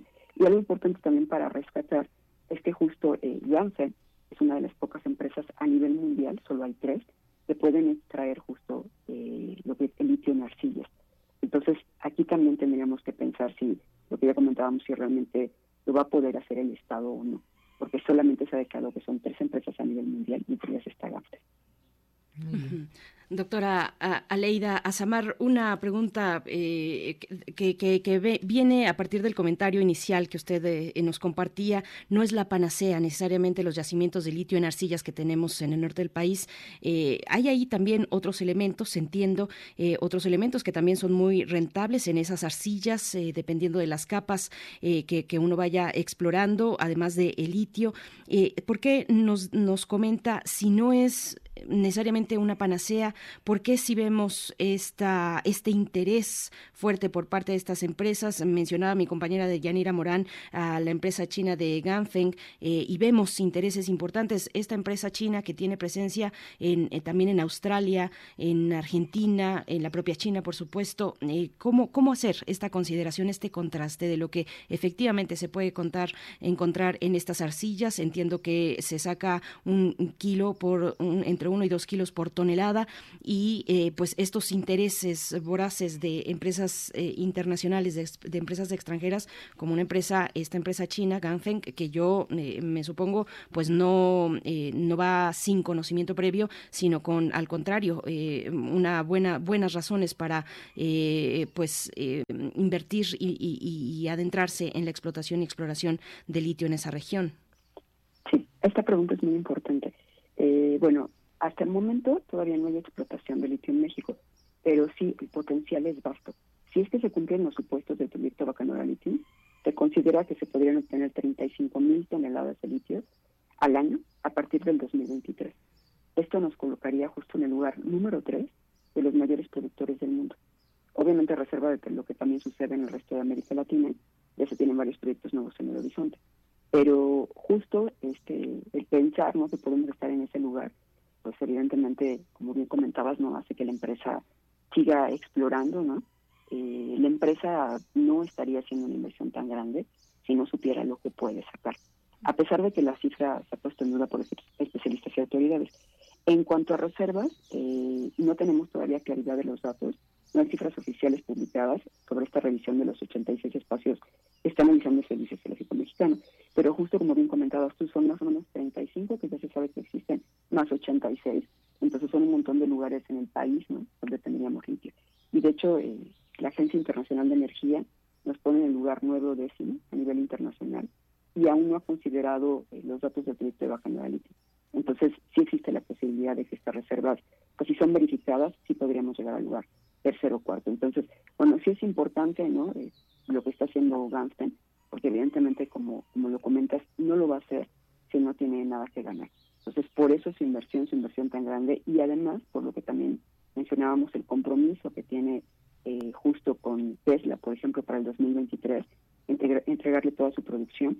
Y también eh, se supone que ya justo del 2023 al 2025 entregaría su producción a otra empresa japonesa que también está ayudando justo con esta parte de, la extracción. ¿no? Entonces, eh, si se hace por parte de la empresa, creo que sí podrían empezar a partir de, esa fecha y sí podrían tener una producción alta, pero igual también es importante decir que pues el futuro no de si se hace a nivel nacional eh, va a ser muy complicado porque ya se ha mencionado también que se necesitan como 10 o 15 años o un poquito más para poder contar con los medios, con la tecnología, ¿no? Entonces, eh, pues un proyecto de extracción competitivo pues puede obtener resultados positivos, eh, considerando justo como ya decíamos la posición geográfica, ¿no? Pero igual también sí es importante volver a, rescatar y a resaltar que Gangsten es una de las tres que hace solamente esta extracción, ¿no? Entonces, eh, ¿por qué? Porque el método para extraerlo, como bien comentabas ahora, Berenice, eh, es muy caro de aplicar, requiere personal altamente capacitado es un proceso que seguramente sería difícil o casi imposible reproducir por nuestra cuenta, porque tampoco tenemos investigación sobre el tema. Y en el caso de que a nivel nacional pudiéramos desarrollar una tecnología en un plazo récord, todavía está limitación económica. Entonces, el proyecto de Bacanora Lithium va a costar poco más de 700 millones de dólares en un lapso de 15 años, desde la exploración hasta que culmine su segunda etapa. Pues aquí vale la pena preguntarnos, ¿realmente el Estado puede sostener una inversión así para un solo proyecto en un plazo en un plazo que pues más o menos es mediano o largo. Entonces también hace falta aquí contabilizar ¿no? los procesos de beneficio de transformación que son aparte. Se requiere también eh, tecnología y maquinaria distinta. Entonces el futuro del litio en México, si es que quiere desarrollarse en industria propia, pues a mí me parece que también tiene muchas sombras todavía. y que justo por esto lo está haciendo esta empresa Gastra. Bien, doctora, pues eh, qué interesantes datos se van arrojando de todo eso que nos hacen pues eh, comprender más, un poco más este eh, esta reforma que fue aprobada, quiénes están interesados y, bueno, me preguntaba también por qué se dan estas concesiones a tantos años, a 100 años o por lo menos licencias de 50 años y, y quizás más adelante pues por ahí esté Em, un entendimiento entre México y otras empresas. Hay una buena negociación, pero ya lo iremos viendo en el panorama. Se van aclarando cosas, pero también siguen vigentes varias preguntas de cómo se va a desarrollar todo esto. Por lo pronto, pues muchas gracias, doctora Leida Samar Alonso, por estar aquí con nosotros en, en, primer movimiento. Al contrario, muchísimas gracias. Nada más un detalle, eh, justo preguntaba que por qué se dan estas concesiones de 100 años. Eh, acá, desde la reforma a la ley minera de 1992, es cuando se pasó de 25 a 50 años y esto 50 con una prórroga de 50 años más. Y eso no se ha modificado. De hecho, la verdad es que hemos estado luchando mucho para que eso eh, se modifique desde la colectiva Cambiemos Allá, ¿no? Ahí traemos varias propuestas justo para que se quite pues lo de utilidad pública, que se reforme este tiempo, ¿no? Como bien decías, que es un tiempo bastante eh, pues delicado, porque de hecho los proyectos suelen durar a veces hasta menos tiempo, de 15 a 30 años, pero esto le da derecho a la empresa, a cualquier empresa, que no solamente referirse a litio, sino igual oro, plata, cobre, cualquier mineral que encuentre ahí, lo puede sacar.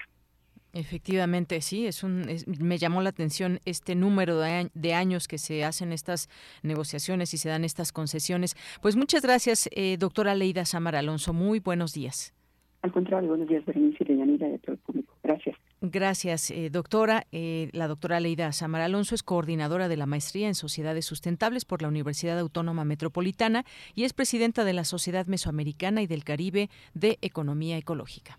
Pues ahí está la discusión sobre el litio. Se dice que el litio es clave para la transición energética, eh, pero le llaman también el oro blanco, pero el proceso para su extracción y para la elaboración ya finalmente de baterías de productos eh, que muevan los autos eléctricos, eh, que con los cuales podemos tener también computadoras, celulares, en fin, las baterías de litio, pues esos procesos no son nada limpios, nada limpios y está llamando también varias comunidades, organizaciones, academia también para aprovechar que a partir de estos cambios sobre litio en la ley minera se hagan cambios todavía más profundos en esa misma ley minera. Pues bueno, ahí está esta conversación, le seguimos leyendo en redes sociales.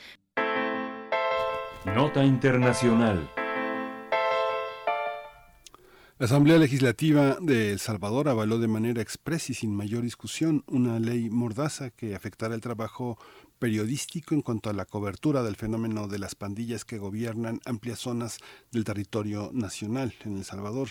Con ello, los legisladores simpatizantes del mandatario Nayib Bukele prohibieron de manera expresa a los medios de comunicación la reproducción o transmisión de mensajes o comunicados que se presuma hayan sido elaborados por las pandillas y que puedan generar zozobra y pánico en la población.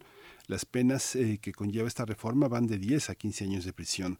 Por esta razón, la Asociación de Periodistas y Diputados de la Oposición de El Salvador se oponen a la aprobación de las reformas al Código Penal que califican como ley mordaza, que cuarta el derecho a la libertad de prensa. La Asociación de Periodistas considera que la medida es un ejemplo claro de censura al prohibir, entre otros aspectos, mostrar la situación de las comunidades donde las pandillas tienen el control. En ese sentido, dijeron que no mencionar a las pandillas tampoco las va a hacer desaparecer.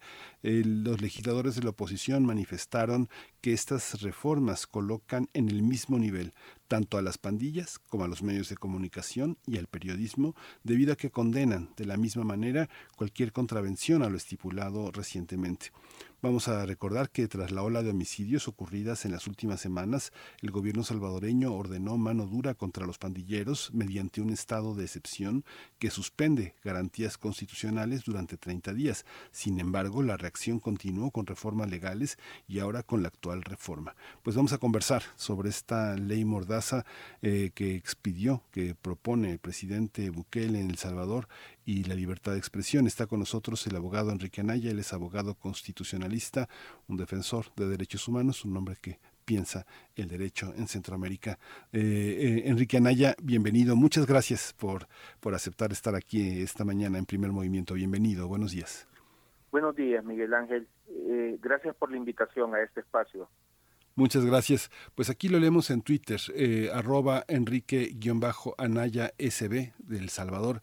Ese es su cuenta de Twitter, donde hay una explicación muy amplia sobre lo que estamos viviendo en Centroamérica, en El Salvador. Cuéntenos un poco hasta el momento en, en, qué situación estamos. Hay, un, hay aparentemente una, un Salvador en el aparador y un Salvador en la trastienda. ¿Cómo son estas dos realidades allá?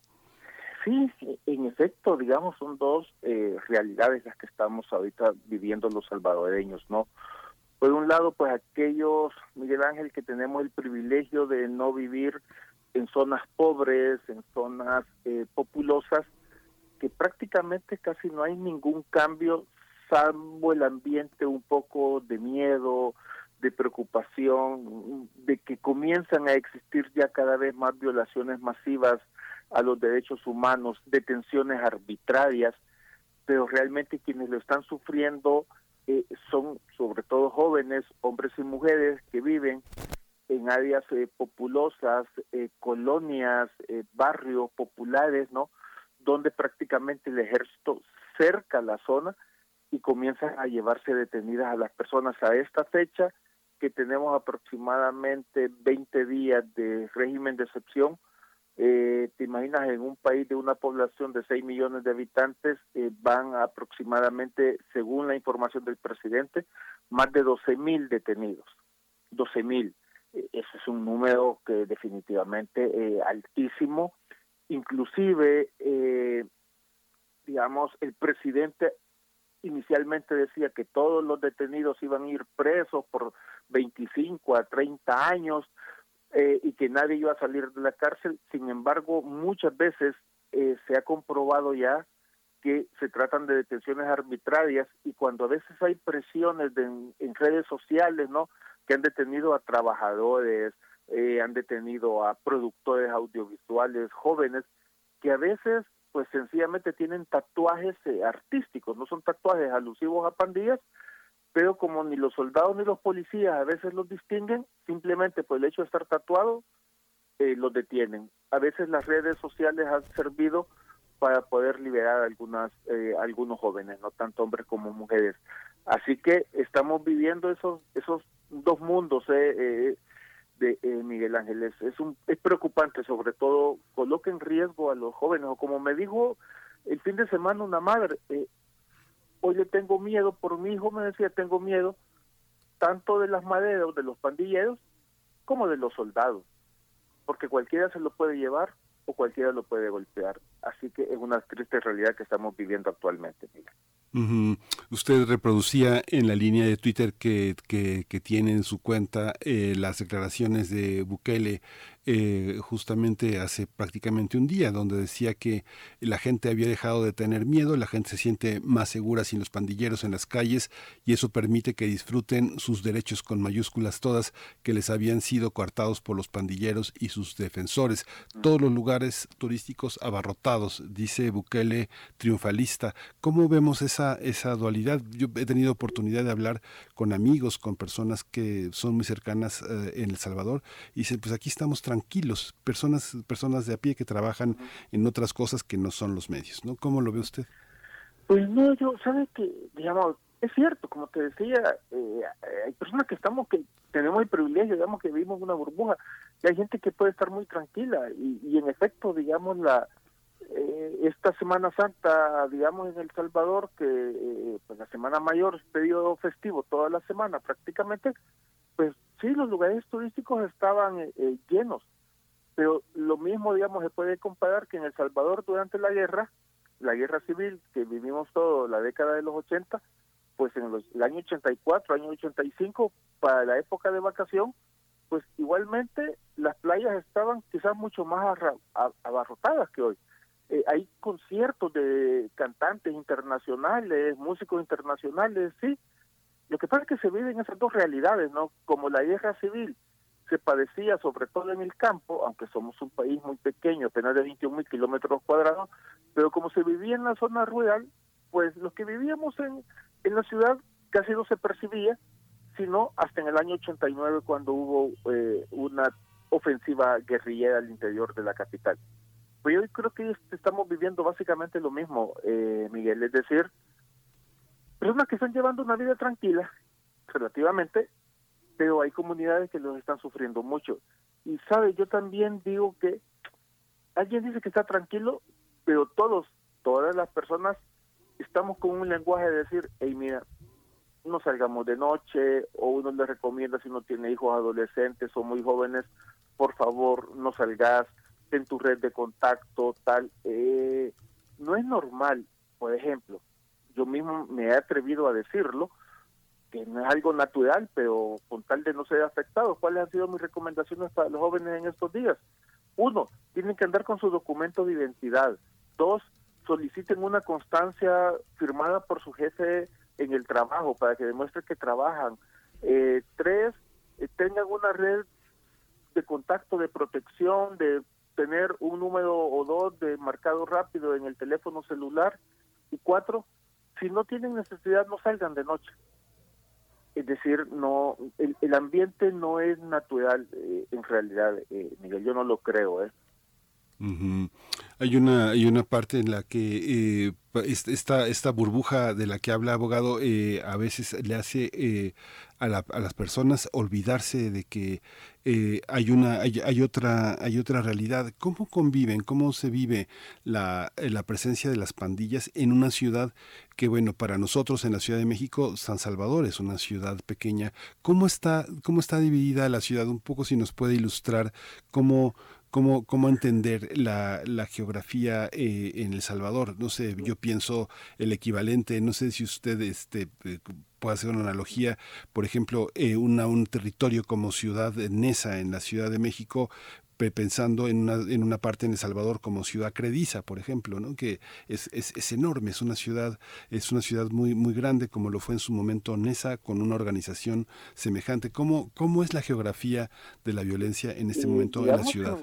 sí, digamos, en realidad, eh, digamos, efectivamente San Salvador, por ejemplo, la capital, o el área metropolitana que le decimos Gran San Salvador, no, es apenas de 1.5 millones, no, de, habitantes, no tiene nada que ver, digamos, con los 20 millones de habitantes de, Ciudad de México, no, entonces, pero eh, está como, aunque conviven, en El Salvador es muy peculiar que, digamos, la ciudad está la opulencia, por así decirlo, ¿no?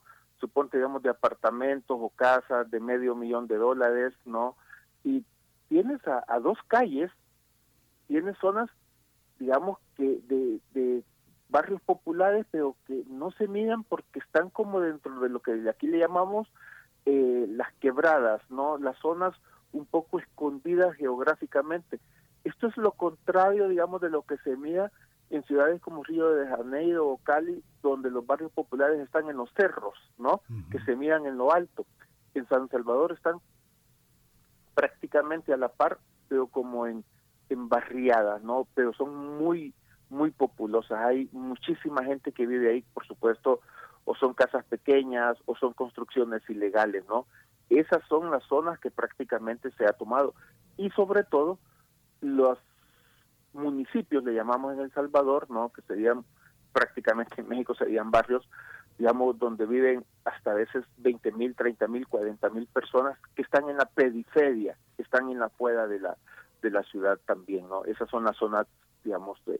Así que, pero uno puede vivir en San Salvador en alrededor de tres met eh, perdón, tres kilómetros cuadrados y no te vas a dar cuenta absolutamente de nada de la presencia de las malas. Por ejemplo, hay dos ciudades periféricas, Antiguo Cucatlán y Santa Tecla, salvo que te vayas a meter mm. a las zonas que uno ya sabe que son peligrosas, no te das cuenta y no miras nada de las malas. No, no, no, no, no te das cuenta. Y el gobierno está recurriendo, digamos, a, a esa imagen de decir que no se vean. Y como tú señalabas al inicio, ¿no? Puede ser que se ha emitido inclusive esta ley mordaza, como le han llamado la Asociación de Periodistas de El Salvador, que prohíbe, como bien señalaste, que se reproduzcan y transmitan mensajes o comunicados de las pandillas.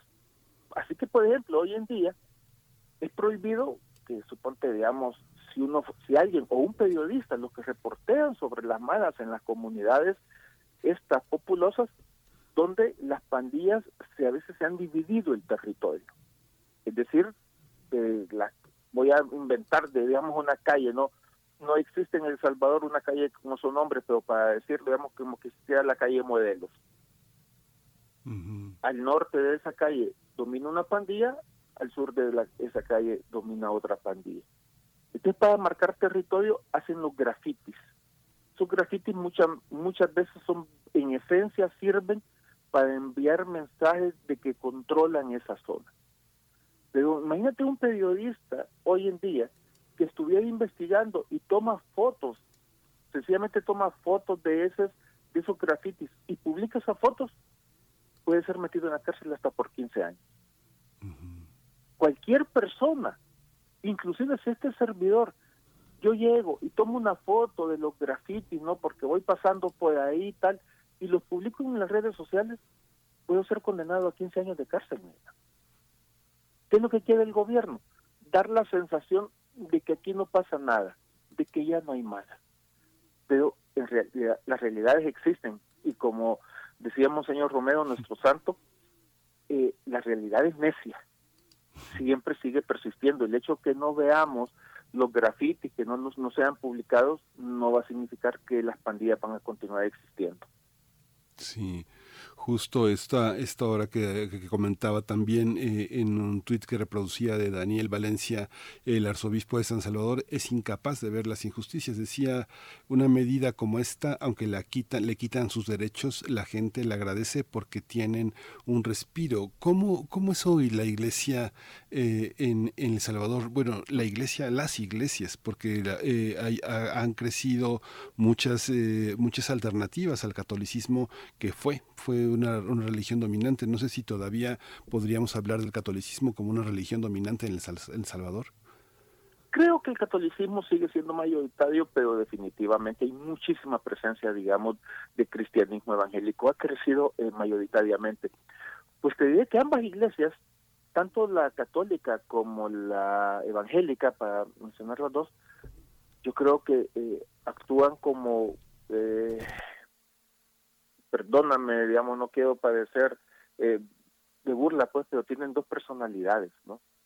Por un lado tienes a veces autoridades eclesiales como el arzobispo de San Salvador, que prácticamente autoriza, digamos, o avala, eh, no mira mal el régimen de excepción, pero igualmente tienes, eh, eh sobre todo las, los sacerdotes que trabajan con las comunidades, que advierten y han denunciado que están existiendo eh, ilegalidades y están existiendo capturas masivas de las eh, de los jóvenes, ¿no? Igualmente sucede también algunos líderes cristianos evangélicos apoyan directamente al régimen de Bukele y hay otros que son críticos de la forma de cómo se está haciendo la lucha contra las pandillas. Porque hay que tener algo claro, ¿no? Definitivamente El Salvador tiene 25, casi 30 años de padecer el problema de las pandillas pero no, no se han afrontado las causas de ese problema, no siempre se recurre a esta lucha de mano dura, de hoy se está retomando el lenguaje de eh, delincuentes terroristas, se los dice los pandilleros, no eh, que era el lenguaje que se utilizaba contra los guerrilleros en los años 80, eh, ese, ese lenguaje de guerra, eh, a la gente le gusta, Milán Ángel, porque claro, la gente está desesperada de las pandillas, ¿no? Llegamos a tener hace tres semanas eh, 80 muertos en un asesinato de pandillas en un fin de semana, aunque habían bajado los números, pero de la gente está harta, de la gente comienza como a, a pensar que, eso de la, el fuerte, el golpeo, ¿no? Sabe que inclusive eh, deshumanizarse, mira bonito, ¿no? Eh, cuentas oficiales del gobierno reproducen escenas donde están prácticamente golpeando a detenidos, eh, prácticamente casi haciendo tortura, no, eh, dándole patadas a personas que ya están eh, esposadas. Entonces la gente aplaude eso porque te deshumanizas y el gobierno está recurriendo muchísimo a eso. Yo creo que esta no es la solución. Estoy convencido que no es la solución y ojalá que no terminemos nos convirtiendo la mayoría de los salvadoreños pues en eso, en, en, en, aplaudir, digamos, las violaciones de los derechos básicos de las personas, porque cuando es tan masivo como detener en menos de 20 días 12 mil personas, apuesto que hay muchísimos inocentes también ahí, Miguel. Sí, es muchísimo. Y, bueno, le hacía esta pregunta de, eh, de, las religiones porque de pronto eh, hay una parte, por ejemplo, de todas las religiones eh, evangélicas que de pronto se, se, presentaron como mecanismos de regulación de las pandillas, ya que los que se llaman los hermanos, los hermanos entre sí establecen redes de solidaridad que permiten que personas muy, muy comprometidas con sus propios elementos pandilleriles se asocien a nuevos trabajos, a nuevas visiones, que hagan caso de esta parte tan tan militante, tan activa de las iglesias. ¿Cómo funciona? ¿Cómo funcionan en relación con, con las pandillas? ¿Son una alternativa a las opciones de reconciliación que ofrece la Iglesia Católica, abogado? Yo creo que sí, pero eh, poca incidencia. En El Salvador de acuerdo con los datos del presidente, hay 80 mil pandilleros. El presidente dijo que había 16 mil en la cárcel y 70 mil en la calle. Entonces hoy tendríamos 25 mil en la cárcel y tendríamos, pues, tendríamos 50 mil en las calles. Y bien es cierto que las iglesias, organizaciones de derechos humanos o organizaciones de comunitarias eh, ayudan a incorporar, digamos, a personas de las pandillas a una vida, digamos, alejada del crimen pero todavía eh, es muy poca la incidencia. Es el Estado, Miguel, el que tendría que establecer, eh, crear, organizar y ejecutar políticas públicas de corto, mediano y largo plazo que evite, no la pobreza, El Salvador va a continuar siendo un país pobre, que al menos reduzca la grave y vergonzosa desigualdad y marginalidad que tienen que tiene la mayoría de los salvadoreños se tienen que establecer políticas de educación, de trabajo, de salud, que permita, digamos, dar esas oportunidades. Si no, sencillamente estamos, eh, el gobierno le está dando una patada, digamos, a esta lata hacia adelante para que sea el mismo gobierno. Se sigue haciendo tristemente más de lo mismo, Miguel.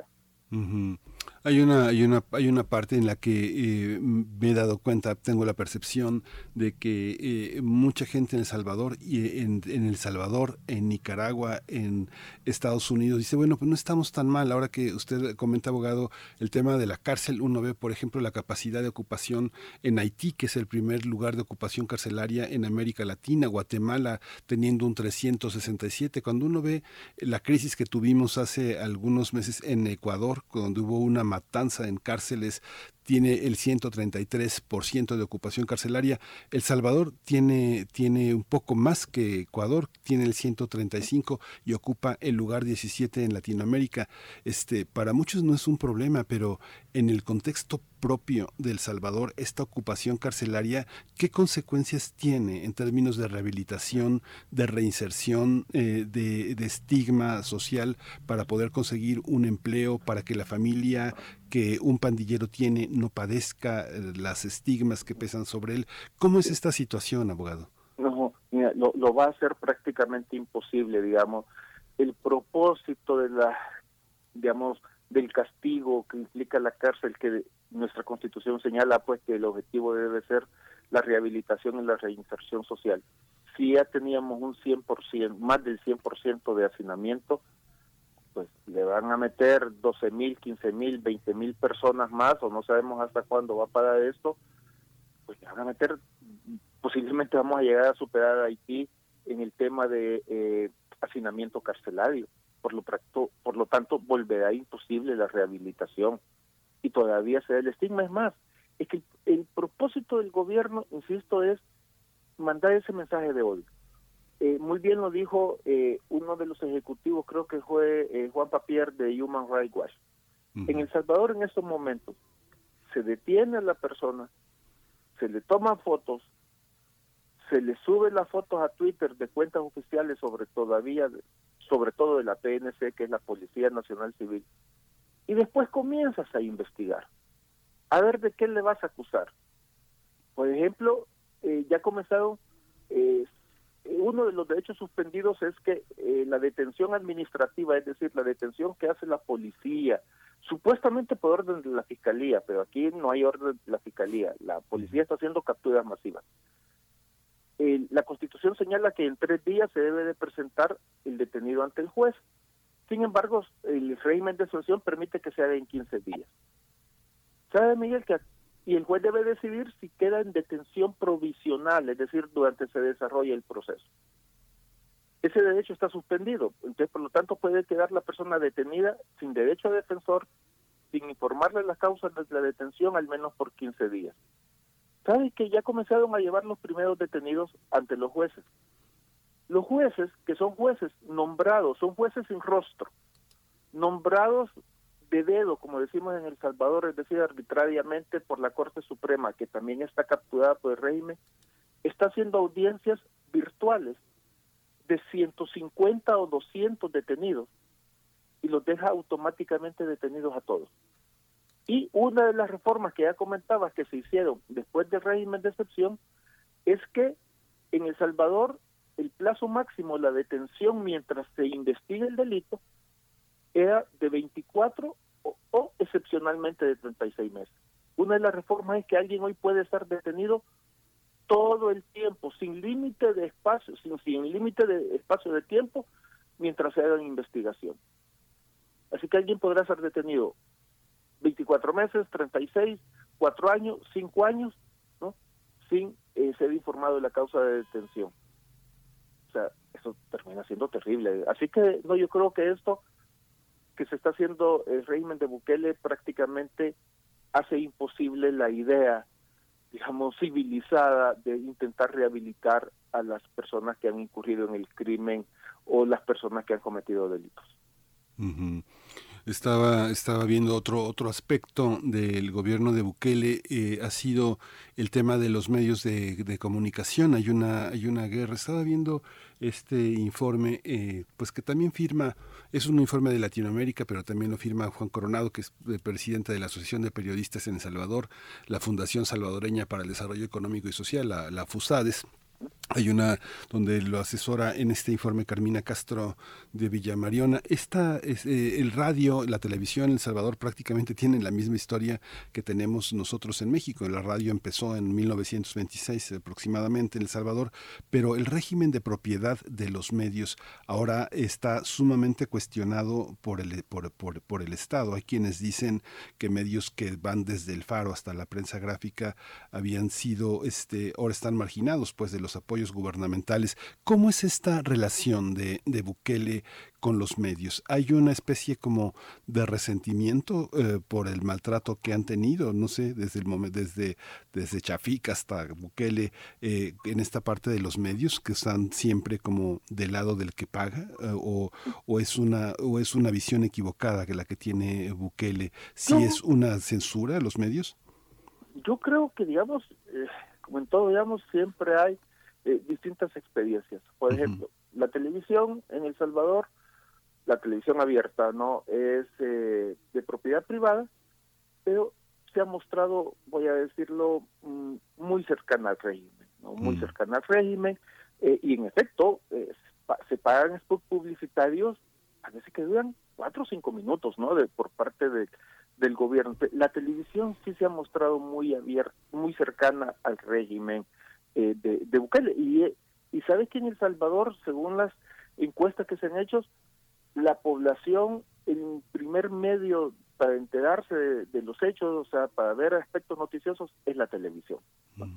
Luego, en otro tipo de, de medios, como radio, digamos, las radios grandes, eh, creo que mantienen algunos programas críticos al régimen, pero en su mayoría también han sido, aunque son de propiedad privada, digamos, eh, también son relativamente cercanos. Los dos los medios escritos, los grandes, eh, la prensa gráfica, el diario de hoy, el diario del mundo, y los medios eh, alternativos, digitales o comunitarios, sí han sido muy críticos con el régimen, ¿no? Y Bukele y, y, sus acólitos tienen precisamente el discurso de acusarles que son o financistas o colaboradores de los pandilleros, ¿no? Y eso definitivamente es una forma de censura, ¿no? Esa forma de, de, de atribuirle, digamos, a periodistas, ¿no? Que son periodistas que no se apega al discurso, a la narrativa del gobierno, eh, recibe, digamos, ataques digitales diciéndoles que eh, son financistas o que son muy cercanos o que son eh, de los de los pandilleros, con lo cual prácticamente colocarlos en, en, riesgo, digamos. Así que, eh, a mi gusto, por lo menos, digamos, esto es una opinión muy personal, los medios de comunicación más respetados en El Salvador, como el FAO, Revista Un Gato Encerrado, a la DACA, que son críticos en el régimen, sí están buscando, digamos, una persecución. Y hay que poner eso en contexto, Miguel. Recordemos que estos periodistas fueron los que denunciaron a varios, meses la presencia del eh, software espía eh, Pegasus en sus eh, sistemas de comunicación, ¿no?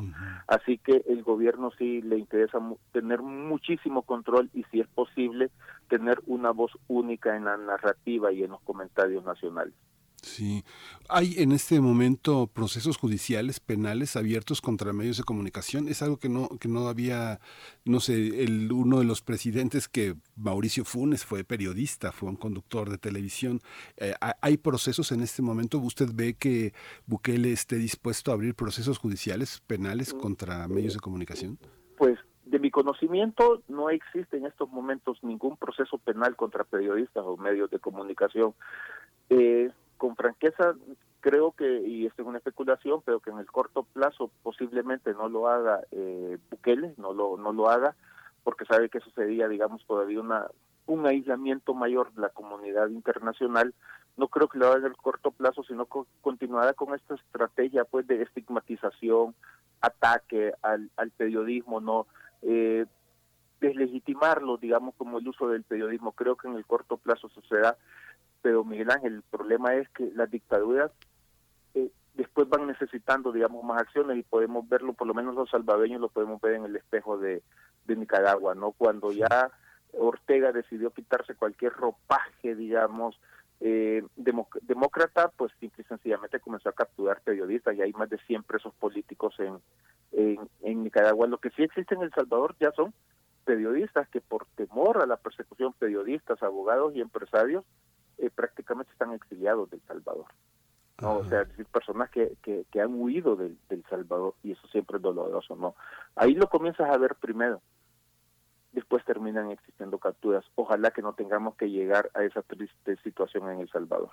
Sí, yo no sé eh, cómo, eh, por ejemplo, eh, un mecanismo de coerción es fuerte, el tema de las concesiones. En la televisión, no sé si sigue vigente el número, pero tenía la idea, la información de que eran cerca de 53 concesiones, de que solamente hay dos canales oficiales, el canal 9, que es el de la Asamblea Legislativa, y el canal 10, que es el canal que tiene Bukele para, para sus discursos y para sus mensajes y todo esto, y, y las radiodifusoras, que en la FM hay cerca de 248 concesiones en AM68. ¿Cómo el, la parte de las concesiones usted cree que es el, la constricción más fuerte para chantajear a los medios? El tema de las, ¿usted ve que se puede aproximar hacia allá el tema de las concesiones? Mira, mm, con franqueza no lo creo. Esas concesiones, la mayoría fueron renovadas hace unos tres años ah. por, por 20 años, ¿no? Eh, todas son prácticamente privadas, salvo los dos oficiales que mencionaste, ¿no? Pero prácticamente en El Salvador, de la televisión abierta de alcance nacional, solamente son como siete, ocho canales. Encuentra la música de primer movimiento día a día en el Spotify de Radio UNAM y agréganos a tus favoritos.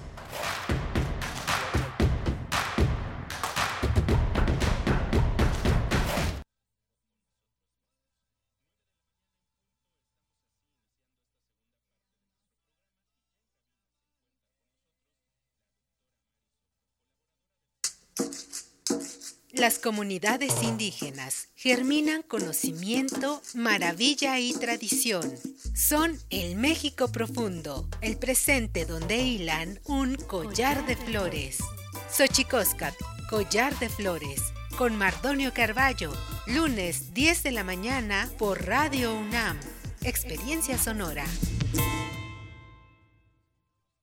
Desde el 2018, el INE implementa una acción afirmativa para que los partidos políticos postulen candidaturas indígenas a diputaciones federales. Por ello, por primera vez, el INE realizará una consulta a personas, pueblos y comunidades indígenas para conocer sus opiniones sobre cómo verificar los lazos entre esas candidaturas y sus comunidades. Si perteneces a un pueblo o comunidad indígena, el INE te invita a participar del 2 al 21 de julio. Mi INE es valioso porque nos incluye y nos une. Aire recibes, metal vibrante, brisa que orienta a los extraviados y estremece a los amorosos. La música para trompeta, salsa, jazz, balada, está en Viento de bronce. con Juan Arturo Brennan, lunes a viernes 6.40 de la mañana y 15 horas. Radio UNAM. Experiencia sonora. Ya estamos de regreso aquí en la tercera hora de primer movimiento. Estamos ya completamente en vivo, escuchando esta selección de entrevistas que la producción de, este programa ha hecho para ustedes. Por favor, síguenos en nuestras redes sociales, en Facebook como Primer Movimiento, en Twitter como arroba Primer Movimiento.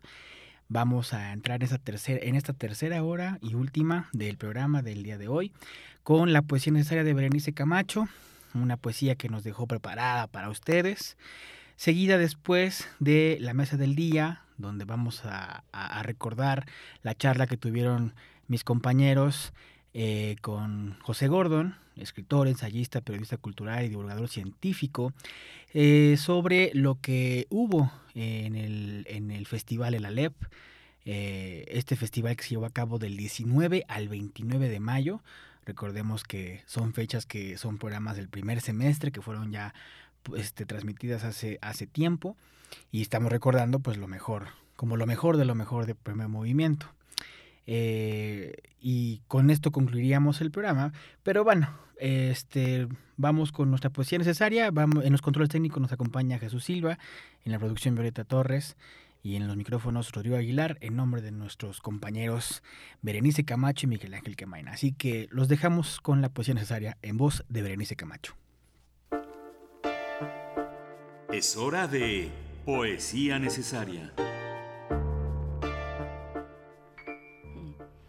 La poesía de hoy es eh, de un libro que consulto, ay, me lo voy a acercar, que consulto constantemente porque reúne a varias poetas, 44 concretamente, y se llama Alguien aquí que tiembla. Seguro ya lo eh, identifican, lo reconocen. Ese es el título del libro que coordina Sandra Lorenzano y que ya les hemos compartido en varias ocasiones poesía y poetas que participan en este libro que se realizó en el año 1 del confinamiento y es una celebración poética de mujeres. El, eh, este poema es de la escritora Lía Villava, conocida por su libro de cuentos La bordadora de cuentos y el poema se titula Desolación y ahora sí en la música, la música no puede ser de otra manera de Pitch Mode, porque ayer se anunció pues esta mm, triste noticia, la muerte de uno de sus tres integrantes, de los tres integrantes, uno de ellos de esta gran banda inglesa, Andy Fletcher o Fletch. Eh, y pues no sabemos qué va a pasar con la, con la banda. Ustedes qué dicen. Yo temo que no volvamos a ver a Depeche Mode de gira o con nuevo material, pero bueno, es una lástima. Dicen por ahí, bueno, no tenía las más grandes capacidades de, eh, de ejecución de instrumentos, eh, eh, Fletch, pero sí que era pues un elemento que en su momento unió a la banda, una especie de pegamento para la banda y para pues las tantas vicisitudes que puede atravesar una banda de ese tamaño que se ha sostenido a lo largo de las décadas. Así es que bueno, vamos con la poesía y después con Depeche Mode, la poesía de Lía Villava. Este poema se titula Desolación. Desolación. Playas desnudas sin besos de arena pendientes. Peces voladores, tortugas perdidas, apagado el faro, flotan los miedos. Anclo tu mirada, mareas de incertidumbre, cautivos, náufragos de cura.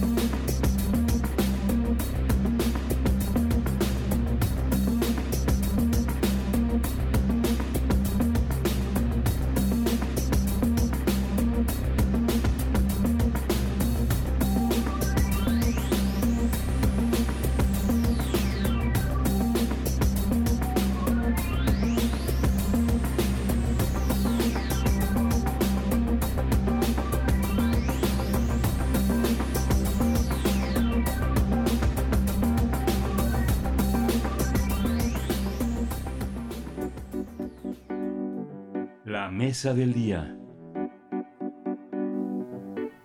Del 19 al 29 de mayo, 10 días, se realizará en formato híbrido el ALEF, Festival de Arte y Ciencia que para este 2022 tiene como tema las fronteras del medio ambiente. Busca reflexionar sobre las posibles soluciones para impulsar un equilibrio ecológico en el planeta. Los ejes que guiarán las actividades son crisis planetaria, pensarnos como planeta y acciones y medidas para regenerar nuestro entorno. Se trata de 120 actividades artísticas, de las cuales 106 serán presenciales y 14 virtuales, 59 actividades académicas, de las cuales 27 serán presenciales y 32 virtuales. Entre las eh, personalidades que participan en esta edición de la LEF, Festival de Arte y Ciencia, destacan la antropóloga Anna Tissing, es eh, Anna Tsing, la científica israelí Adas Mamane, la astrofísica y activista a favor de la participación de las mujeres en la ciencia Fatumata Kebe, el doctor José Sarucán y el diseñador industrial Andrés Roldán. En el terreno artístico se va a presentar una instalación sonora, Earthquake Mass Reimagined, de la creadora británica Kathy Hines, la intervención vocal y musical Carbono Secreto de Javier Álvarez y Emilio Said, la presentación performática Ecologías Corporales, Cuerpo Cyborg y Organicidad de la artista española Moon Rivas. En fin, es una enorme variedad de personas eh, involucradas en esta tarea en esta producción escénica. Hay que señalar que en esta edición eh, está dedicada a la memoria del Premio Nobel mexicano Mario Molina y se realiza en colaboración con diversos institutos de la UNAM, así como cátedras y direcciones de Cultura UNAM, especialmente el programa Arte, Ciencia y Tecnologías.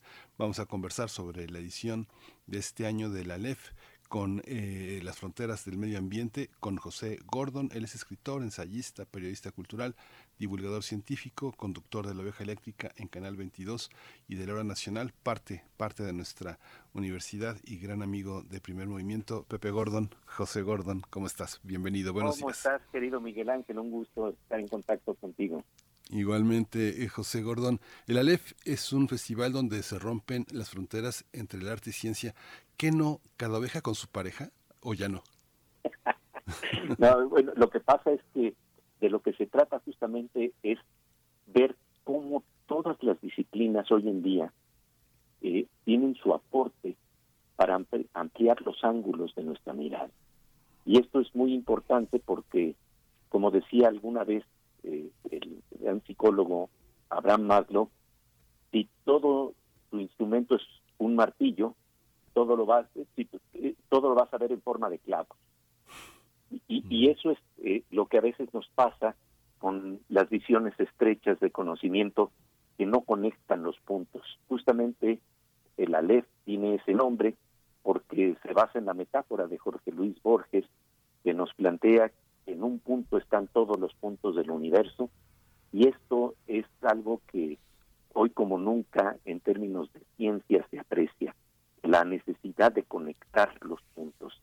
Y, en el campo de la ecología, en el campo de nuestro entorno, es como nunca esto necesario porque estamos viendo que a veces no se pueden conectar los puntos entre lo que implica nuestra actividad humana y los daños que podríamos tener en el entorno.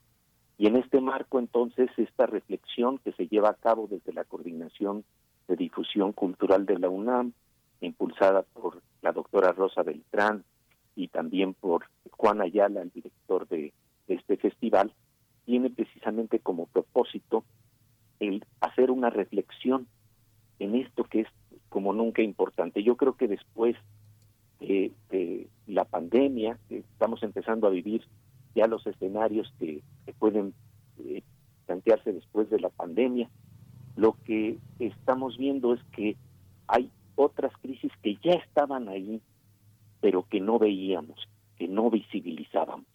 Y creo entonces que el, el primer gran punto que tenemos que considerar es cómo reflexionar precisamente en torno a la crisis planetaria estamos ya viviendo. Esto, eh, el doctor Mario Molina eh, planteaba que es un reto enorme de comunicación, porque decía, a ver, ¿cómo vamos a comunicar algo que tiene que ver con lo invisible? Ya que cuando estamos hablando del problema de calentamiento global, de la contaminación atmosférica, eh, cuando estamos hablando de los fluorofluorocarbonos que, que, que dañan eh, los gases que protegen nuestra nuestra capa de ozono, eh, eh, lo que estamos planteando es que hay unos gases invisibles que nos protegen de unos rayos invisibles que penetran y finalmente causan daños a la humanidad, pero todo es invisible, decía el doctor Mario Molina. Entonces, ¿cómo vamos a creer eh, de lo que estamos hablando en este entorno? Y esto es verdaderamente dramático porque no lo vemos. Sí, yo pienso que si, por ejemplo, en el caso de la pandemia y en el caso del COVID-19, hubieran sido fosforescentes los virus y se hubieran ampliado un gran tamaño para que nosotros pudiéramos ver claramente en dónde se encuentran y hubiéramos tenido prácticamente una dimensión de dónde está el problema y cómo evitarlo. Lo mismo ocurre con el problema de la crisis ecológica y ambiental. Si, si fuera fosforescente el daño que estamos causando en la atmósfera, si fuera completamente visible, nos tendría aterrado. Pero frente a estos escenarios, entonces lo primero que creo que es necesario es plantear la dimensión del problema, analizar la crisis planetaria. Y en este marco, precisamente como tú bien lo planteabas, del 19 al 29 de mayo se va a llevar a cabo este gran encuentro y se abre precisamente con la intervención del doctor José Sarucán, eh, coordinador de la del CONABIO, de la CONABIO, la Comisión Nacional para el Conocimiento y Uso de la Biodiversidad, eh, profesor emérito de la de, de, de nuestra máxima casa de estudios, y él va a plantearnos el problema del cambio ambiental global, los retos y las posibilidades que se abren. Esto se va a llevar a cabo el jueves, este jueves 19 de mayo a las 18 horas en la sala Miguel Covarrubias en el Centro Cultural Universitario. Y de, alguna manera entonces ahí empieza toda esta reflexión de, de no tan solo plantear cuáles son los retos, sino también cuáles son las posibles salidas. Y esto requiere pensarnos como planeta. Un pensamiento que, que quizás surgió con primera por, por primera vez con gran claridad cuando tuvimos, ¿te acuerdas Miguel Ángel de esta imagen por ahí de finales de los 60 en donde vimos una fotografía de nuestro planeta de la pálida perla azul, pálido punto azul le llamaba Carl Sagan. Eh, en ese en esa ocasión empezamos a tener por primera vez una selfie cósmica de nuestro planeta que nos invita a vernos como un todo, a pensarnos de otras maneras, ¿no? Todos estos años, eh, hay que decir que, bueno, ya, ya dije que eras escritor, que eras cronista, que eras periodista, pero eres el curador. Yo creo que toda la experiencia que has tenido, José, en estos años que has estado al frente de la curaduría, quiere decir el contenido, el contenido y, te, y, y, te, y, tener un pensamiento relacional, un pensamiento de redes, es muy asombroso, es muy asombroso la, eh, la, eh, construcción del festival, porque de esta, de, este, de esta fiesta de la ciencia y el arte, porque por una parte tenemos en los ejes la crisis, o sea, lo que estamos viviendo, invisible o no, se está padeciendo y muchos lo observamos, pero la convocatoria a pensar y pensar y registrar los pensamientos, pero también hay uno, uno más, que son las acciones y medidas para regenerar nuestro entorno. Yo me considero como un espectador de la LEF, eh, un espectador, y pienso que la capacidad de réplica que tenemos, la capacidad de sorpresa a la que nos convoca este, este Aleph es, es, es, enorme. También con solo verlo, con solo ser testigos y replicar, es mucho lo que hacemos. Cuéntanos un poco de estos ejes, de estos ejes Pepe. ¿no? Sí, claro, fíjate, en, en, el, en el primer eje, en este eje en el que reflexionamos sobre la crisis planetaria, eh, es muy importante eh, resaltar la la participación de la antropóloga estadounidense Anna Ting. Mm. Eh, ella es profesora del Departamento de Antropología de la Universidad de California en Santa Cruz y de Yasnaya Aguilar, activista y lingüista, que quienes van a abordar precisamente ante la crisis que tenemos cuáles son los escenarios futuros más allá del antropoceno. Hay que recordar que el antropoceno es el término con el que Paul Crutzen, Premio Nobel de Química, llamó a la época en que las actividades del ser humano empezaron a provocar cambios biológicos y geofísicos a escala mundial, ¿no? En este marco también vamos a tener la presencia de la científica israelí Adas Mamani y, y- y de la astrofísica francesa Fatoumata Kere, eh, que va a tocar un tema muy interesante porque cuando estamos hablando precisamente del, del contexto de la crisis, eh, no nos damos cuenta de que también tenemos una crisis debida a los desechos eh, eh, espaciales, que son desechos muy especiales. Una basura espacial que existe alrededor de nuestro planeta de más o menos 100 millones de desechos espaciales que representan también un peligro y una amenaza para los demás objetos que se mueven en el espacio, en la atmósfera de la Tierra y en la misma Tierra, ¿no? Entonces, estos ángulos también van a ser abordados. Eh, eh, lo que me parece también interesante es que en este marco también contaremos con la presencia del destacado antropólogo español Juan Luis Arzuaga. Juan Luis Arzuaga va a plantearnos cómo esta huella del antropoceno prácticamente ya se ha convertido en un pisotón, un pisotón que estamos sufriendo en nuestro planeta, ¿no? Eh, pero al lado de, de toda esta reflexión, pues bueno, está esta idea de pensarnos como planeta que de alguna manera eh, surge con la inspiración que nos da el doctor Mario Molina al plantear las posibilidades de salida de estas crisis. Yo me acuerdo que en alguna ocasión cuando conversé con él, hablamos del efecto mariposa, el efecto mariposa que nos plantea que el aleteo de una mariposa puede desencadenar una tormenta.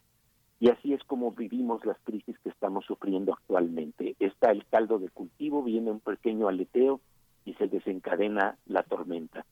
Pero así como se plantea eso, también se podría plantear que el aleteo de un pensamiento creativo puede desencadenar torrentes de pensamientos creativos para transformar nuestro entorno. Y recuerdo que en una ocasión precisamente estábamos conversando sobre ello y él me decía que cuando estamos hablando de eh, lo- los daños que produce el calentamiento global, la ciencia se toma la paciencia, fíjate qué interesante el unir estos conceptos, ciencia y paciencia, para dimensionar el problema. Y entonces eh, lo que nos decía es que con al- algunos estudios que se habían hecho en Gran Bretaña y otros en el Instituto eh, Tecnológico de Massachusetts, el MIT, se planteaba que con tan solo el 2 o 3% del producto global del planeta tendríamos recursos para revertir el calentamiento global.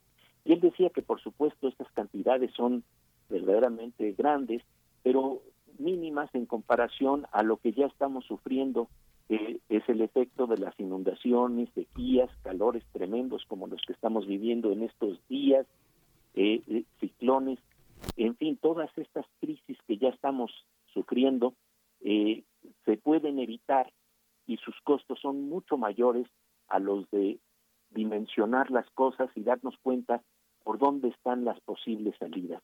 Y este es un eje muy interesante de, de la ley, porque en este marco, por ejemplo, la científica israelí Adas Mamani lo que nos va a plantear es eh, cómo, cómo valorar la calidad del agua en lugares que tienen escasos recursos. Entonces estamos viendo también por dónde están los posibles puntos de salida. Y, algo que me parece muy interesante en este contexto es que vamos a contar también con la presencia del doctor Andrés Roldán, quien es el director de Parque Explora en Medellín, Colombia. Eh, el, el- el Parque Explora es un museo de ciencia enclavado en lo que era considerado el lugar del miedo en Medellín, Colombia. El andar en la noche en ese parque simple y sencillamente implicaba no saber si ibas a amanecer o no. Y estaba situado a las orillas prácticamente de un basurero, en un lugar de extremada violencia. Y resulta que entonces eh, se, se plantea la posibilidad de un museo de ciencia y hay una transformación del ecosistema de violencia a un sistema de más creatividad gracias a que de alguna manera las sociedades pueden crear sus anticuerpos para estos problemas que estamos viviendo. Y ahí está pues una muestra de por dónde se puede discurrir para encontrar salidas inéditas a problemas que pues a veces no sabemos dimensionar. Y en este marco pues unir los puntos, unir los puntos, conectar ideas, eh, hacer que colisionen y se impacten pensamientos creativos pueden hacer la diferencia. Y para mí esto eh, tiene que ver precisamente con la idea de que hay belleza, inteligencia, imaginación que podemos rescatar. Cuando nos damos cuenta de ese valor, de esa belleza, de esa inteligencia y esa creatividad humana, entonces sabemos por qué hay que luchar. Hay que luchar precisamente por un mundo en donde tengamos mayor igualdad de oportunidades, eh, que en donde se exprese también equilibrio eh, eh, en términos de, de género, en términos de participación ciudadana, y, y esto se, se genera cuando tenemos un horizonte más amplio y nos damos cuenta de que el arte, la belleza, nos está invitando de alguna manera a cuidar y a preservar nuestro entorno. Si lo que tenemos enfrente no es valioso, ¿por qué lo vamos a cuidar? Para que esto ocurra tenemos que tener una visión orgánica en donde estamos profundamente conectados con nuestro entorno.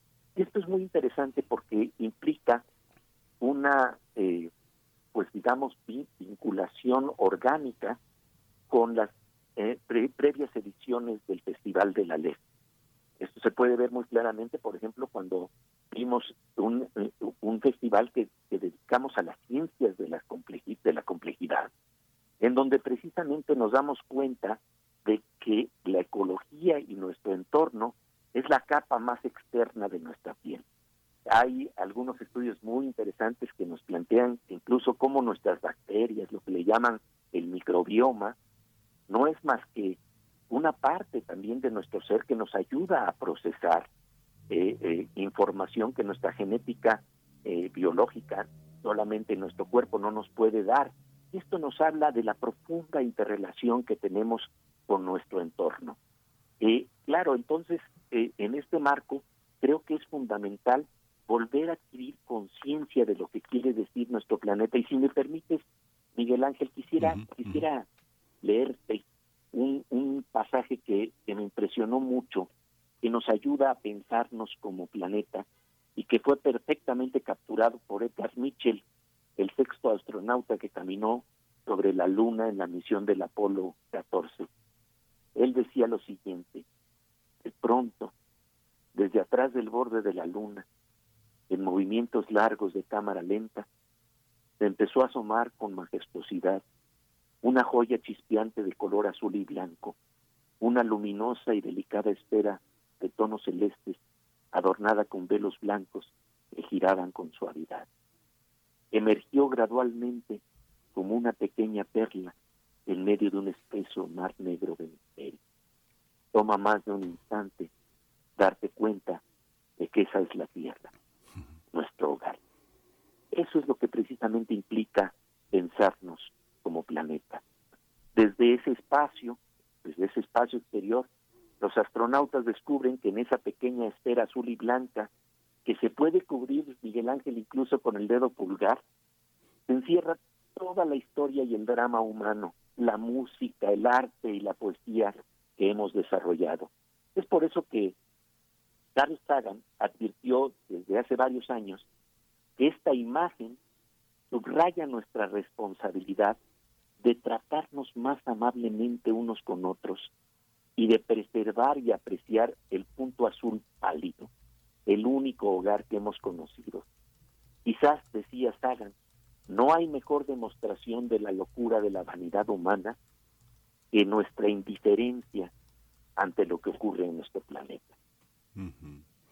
Sí, es muy bello lo que, lo que, lo que lees y justamente uno, uno observa, eh, yo no soy un gran lector de ciencia ficción, pero tampoco tampoco un neófito y me doy cuenta de que las grandes tendencias, eh, tanto norteamericanas como europeas, británicas, hay una hay una tendencia, José, a, por una parte, abandonar la tierra, ¿no? Decir, ya, esto no sirve, vamos a, fundar, a refundar otra cosa. Pero fíjate que son pocas, son pocas como como, como el caso, por ejemplo, de Úrsula Guin, que eh, hay que refundar, ¿no? Hay que, prácticamente hay que refundar. Eh, hace algunos años, a mediados de los 90, Pierre Bourdieu, el sociólogo francés, tuve oportunidad de conversar con él y me y decía que eh, la ecología los estudios de medio ambiente eran una moda para muchos sectores académicos, pero no se daban cuenta que en realidad era una preocupación que estaba instalada en muchos temas.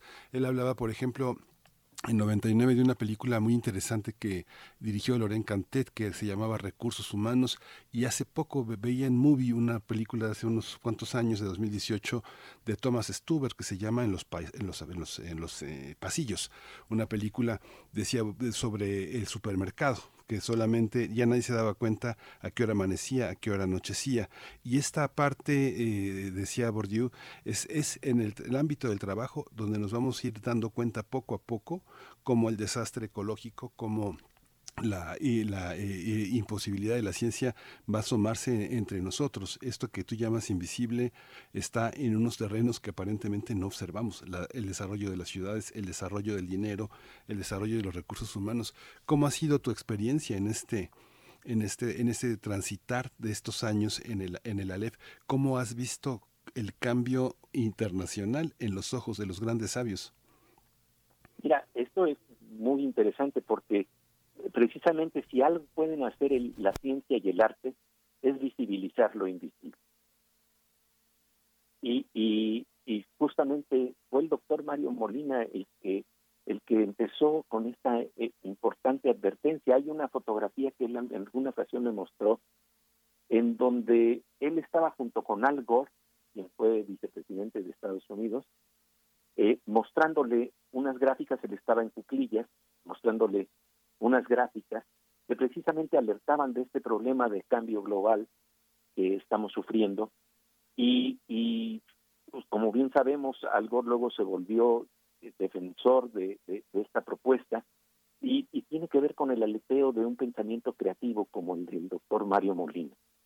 Entonces, yo pienso que en este contexto de lo que se trata es de, de alertarnos y de, sobre todo de manera gentil, sutil, amable, eh, no, no con falta de energía y fuerza, pero con, con, con, pasión, alertar de estos problemas. Me recuerda un poquito el problema de, los, de las vacunas y, y, de, y de las personas que, que plantean que, que, no sirven las vacunas y, todo este movimiento que, que, señala que, hay que hay que no, no hay que no hay que tener vacu vacunación ¿Cómo enfrentas esto en medio de una crisis que está causando tantas muertes y que causó tantas muertes?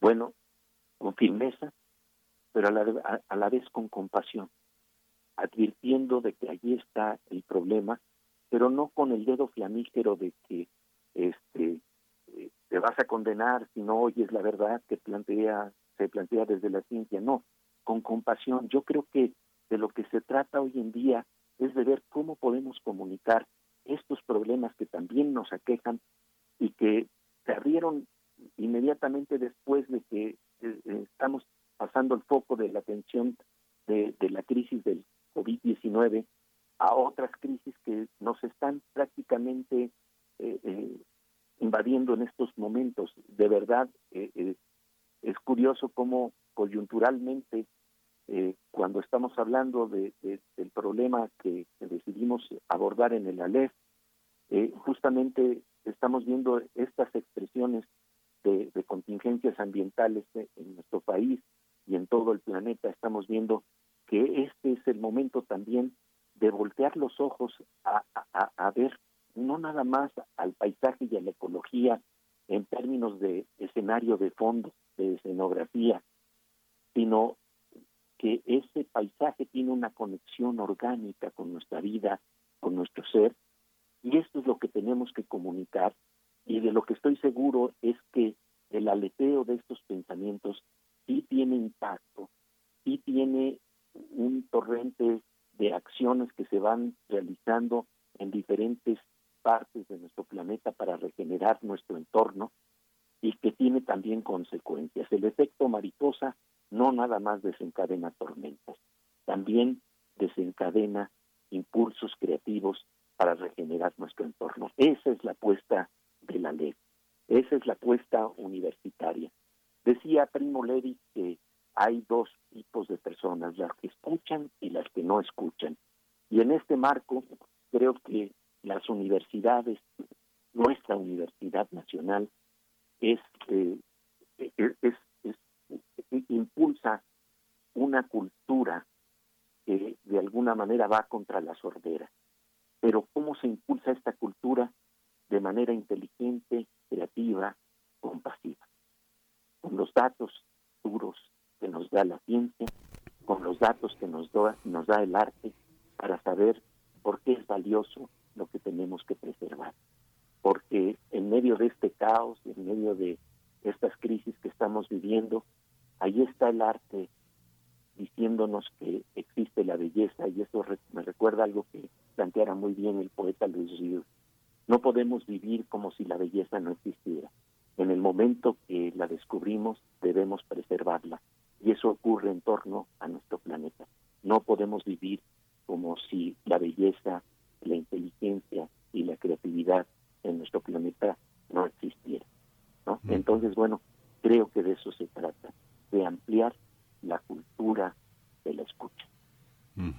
Decía Kundera que había que recuperar la belleza de donde otros la habían abandonado, en esos grandes basureros del capitalismo. Pepe, hay una, hay una parte que te quiero preguntar. Nos, conocemos desde hace mucho tiempo y tengo que decir que eres un hombre muy comunicado, un gran lector, un humanista, y dijiste la palabra compasión. Y hay en tu discurso la palabra reparación. Y hay en el fondo de esta programación una palabra también, gratitud. Hay una parte que vienes trabajando desde 2017 en una en una visión de la universidad, en un rectorado largo que se ha continuado. Ha sido muy interesante porque se afrontó una elección, un conflicto entre científicos y el gobierno entrante.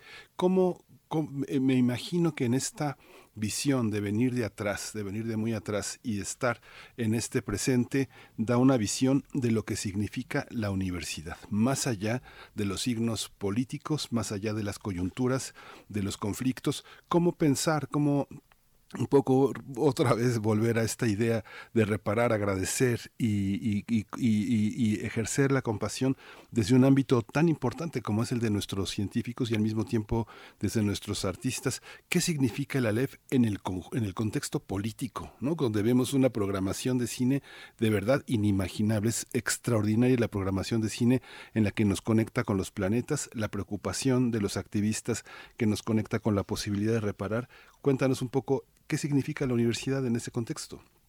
Mira, eh, eh, para mí el gran reto que tenemos hoy como nunca es abrir nuestra mirada. Y eh, en ese marco el conocimiento y la imaginación abren la mirada. Y por supuesto, hablábamos de conectar los puntos.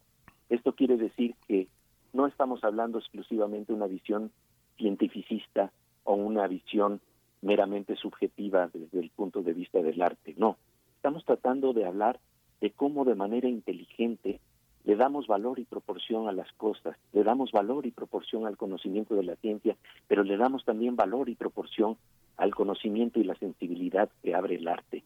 Conocimiento sin sensibilidad simple y sencillamente nos lleva a desastres, porque fíjate, esto lo decía Sam Pitroda, el fundador de las telecomunicaciones en la India, se, plantea mucho que el conocimiento tiene poder organizativo, pero él le agregaba a esta ecuación un pequeño término que me parece fascinante. Compartir conocimiento es lo que tiene poder organizativo. Y de eso se trata la universidad, de generar conocimiento, de compartir conocimiento, pero además con, con esta creatividad y sensibilidad que se abren con las artes, con el toque de la poesía que abre no tan solo la mirada, sino que también abre el corazón. Y es en este marco que, creo que la palabra compasión eh, eh, verdaderamente es importante hoy en día. Y esto nos invita entonces a pensarnos y actuar como planeta, como un todo. Y para ello requerimos tanto los ojos de la ciencia como los ojos de la filosofía, como los ojos del arte, los ojos de la poesía, y si me permites resumirlo en un solo, en un solo término, son los ojos de la UNAM, que aprecian el Aleph, un punto en el que convergen todos los puntos, en donde verdaderamente encontramos ese valor más importante que se llama bien común, que es lo que precisamente nos integra de manera orgánica. Esta, esta parte, Pepe, que es, tan interesante. Ahora tú eres el, en este momento tú eres el vocero de un, de un equipo que, visto a los ojos de los grandes festivales del mundo, de los grandes encuentros del mundo, es un equipo pequeñitito, pequeñito, muy pequeño. Y ahora se van a enfrentar al regreso. Nos damos cuenta de que eh, no, no, sabríamos lo que sabemos si no hubiera habido personas que salieron de su cubículo y no sabríamos lo que sabemos si muchas de las personas que vivieron el infierno en sus propias comunidades no hubieran salido de ellas para comunicárnoslo. ¿Cómo, cómo se da este reencuentro? En, en el marco todavía la pandemia no ha terminado, pero el regreso ha comenzado. ¿Cómo, cómo están funcionando este pequeño equipo que ha sabido escuchar otras, otras redes, otras voces? ¿Cómo va a ser? Cuéntanos un poco ¿Cómo, ¿Qué significa equipo. regresar? Es un gran equipo de trabajo, es un gran, gran equipo de trabajo. De verdad, este, no puedo más que eh, apreciar profundamente al pequeño planeta eh, que, que, que, construye eh, el Aleph, pero es también de alguna manera algo que responde a deseos que están ahí en nuestra conciencia colectiva. No somos en este marco más que la expresión de un deseo profundo de nuestra conciencia colectiva de, mirar los problemas con pensamiento crítico, pero al mismo tiempo con sensibilidad, de, de abrirnos a las bondades reales que nos da el conocimiento. Sin ese conocimiento no hubiéramos podido salir de la pandemia de una manera tan, tan rápida. Eh, por supuesto, eh, eh, estas crisis nos traen sufrimiento eh, pero hay nada más también de nuevo que dimensionar las cosas. Eh, cuando estamos hablando de las vacunas, estamos hablando que se tardaba uno más o menos en elaborar entre 10, 15 años una vacuna y en un tiempo récord, gracias a eh, el, el, impulso del conocimiento y de la ciencia, hemos obtenido vacunas en menos de un año, prácticamente. Ahora, ¿cuál es el reto? ¿Cómo distribuirlas de manera equitativa? Este es un problema muy serio. Y son problemas a los que nos debemos abocar porque si resolvemos nada más la parte científica, pero las vacunas se concentran en los países más desarrollados y en los demás prácticamente se tienen que estar pidiendo eh, eh, eh, de, maneras que realmente hasta atentan contra contra eh, lo, lo, que quiere decir la compasión, el, el, la generosidad. Uh -huh. Bueno, eh, eh, ahí nos damos cuenta entonces todavía el largo camino que tenemos que recorrer. Pero lo importante, yo creo, es que lo que nos ha enseñado de alguna manera la pandemia es que al final del día pudimos ver la luz al final del túnel gracias precisamente al concurso de la ciencia y al concurso del arte. ¿Por qué? Porque la ciencia eh, generó estos, estos, estas, estas posibilidades de, de poder repararnos de estas enfermedades. Pero por otro lado, acuérdate de esos momentos hermosísimos en donde la gente salía a los balcones, cuando de repente alguien en uno de esos balcones, en algunos edificios, se ponía a, a tocar el violín para darle reconocimiento a los trabajadores, a los que recogen la basura, a los que eh, desde el punto de vista de la medicina, doctores, enfermeras, doctoras, eh, eh, estuvieron al pie de poder atendernos en momentos sumamente difíciles con el riesgo de sus propias vidas y en ese momento ver la solidaridad que se generaba, esa fraternidad, creo que es uno de los momentos más hermosos que nos pueden quedar como lecciones de la pandemia. Ahora, ¿Cuál es la gran advertencia en este caso? En estos casos, después de la pandemia, después de los escenarios de la pandemia. Cuando sufrimos una gran crisis, se abren a veces las corazas de una sociedad.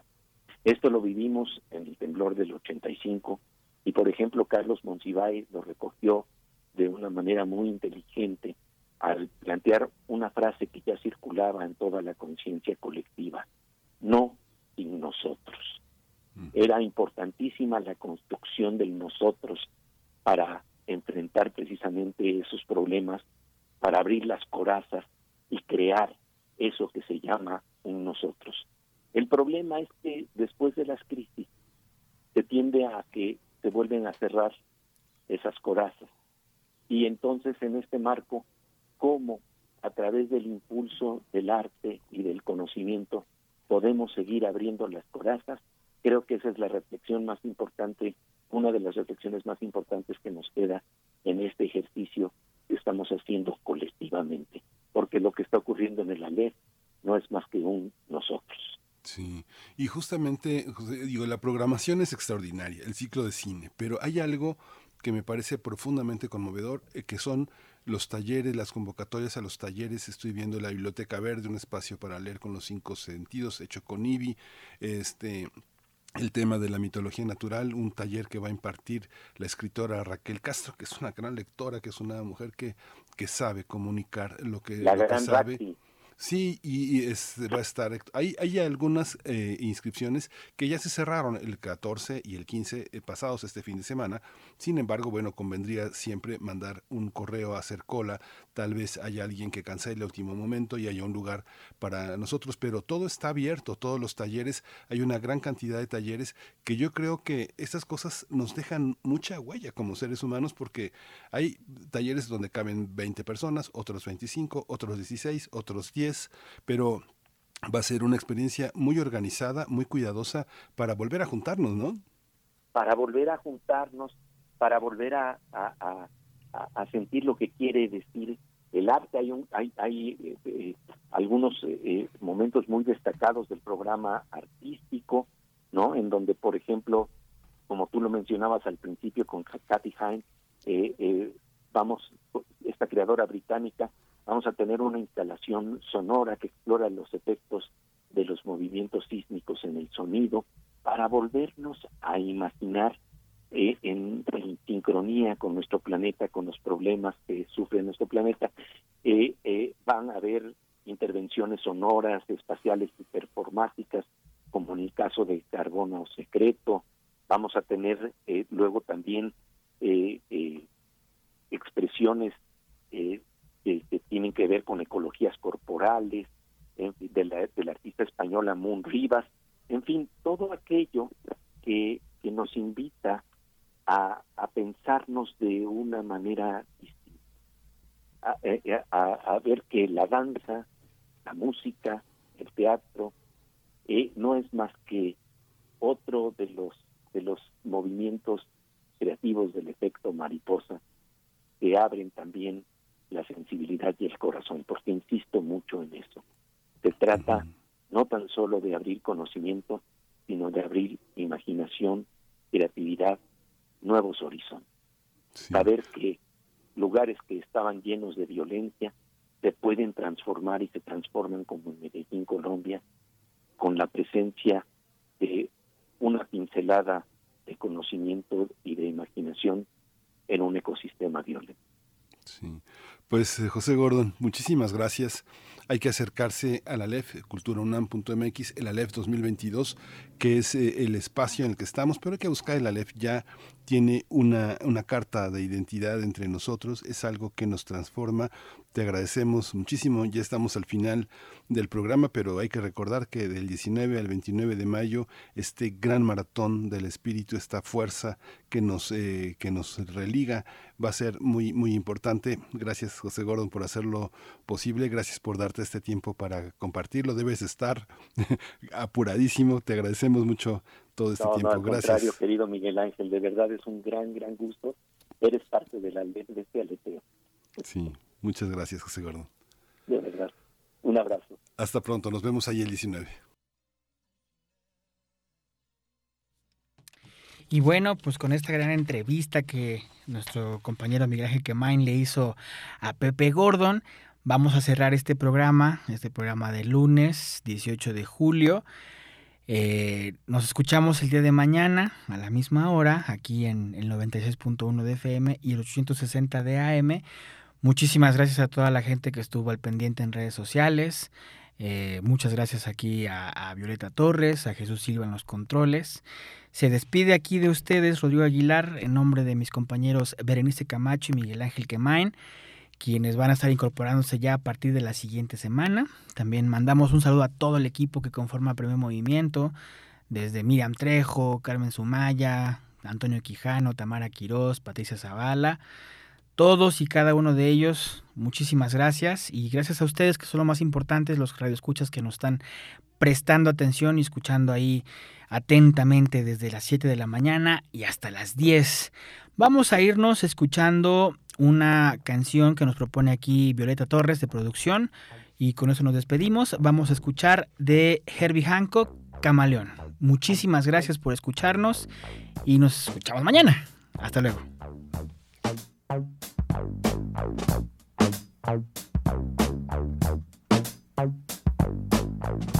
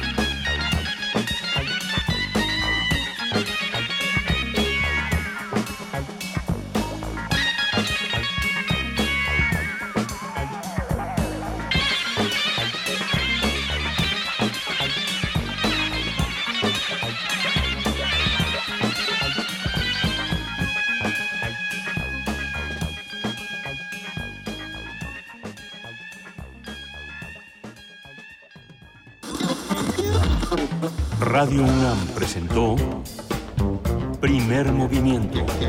El mundo desde la universidad. Con Berenice Camacho y Miguel Ángel Gemain en la conducción.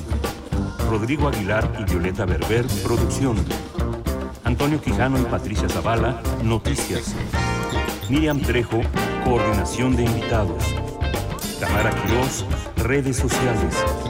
Arturo González, operación técnica. Locución, Tessa Uribe y Juan Staca.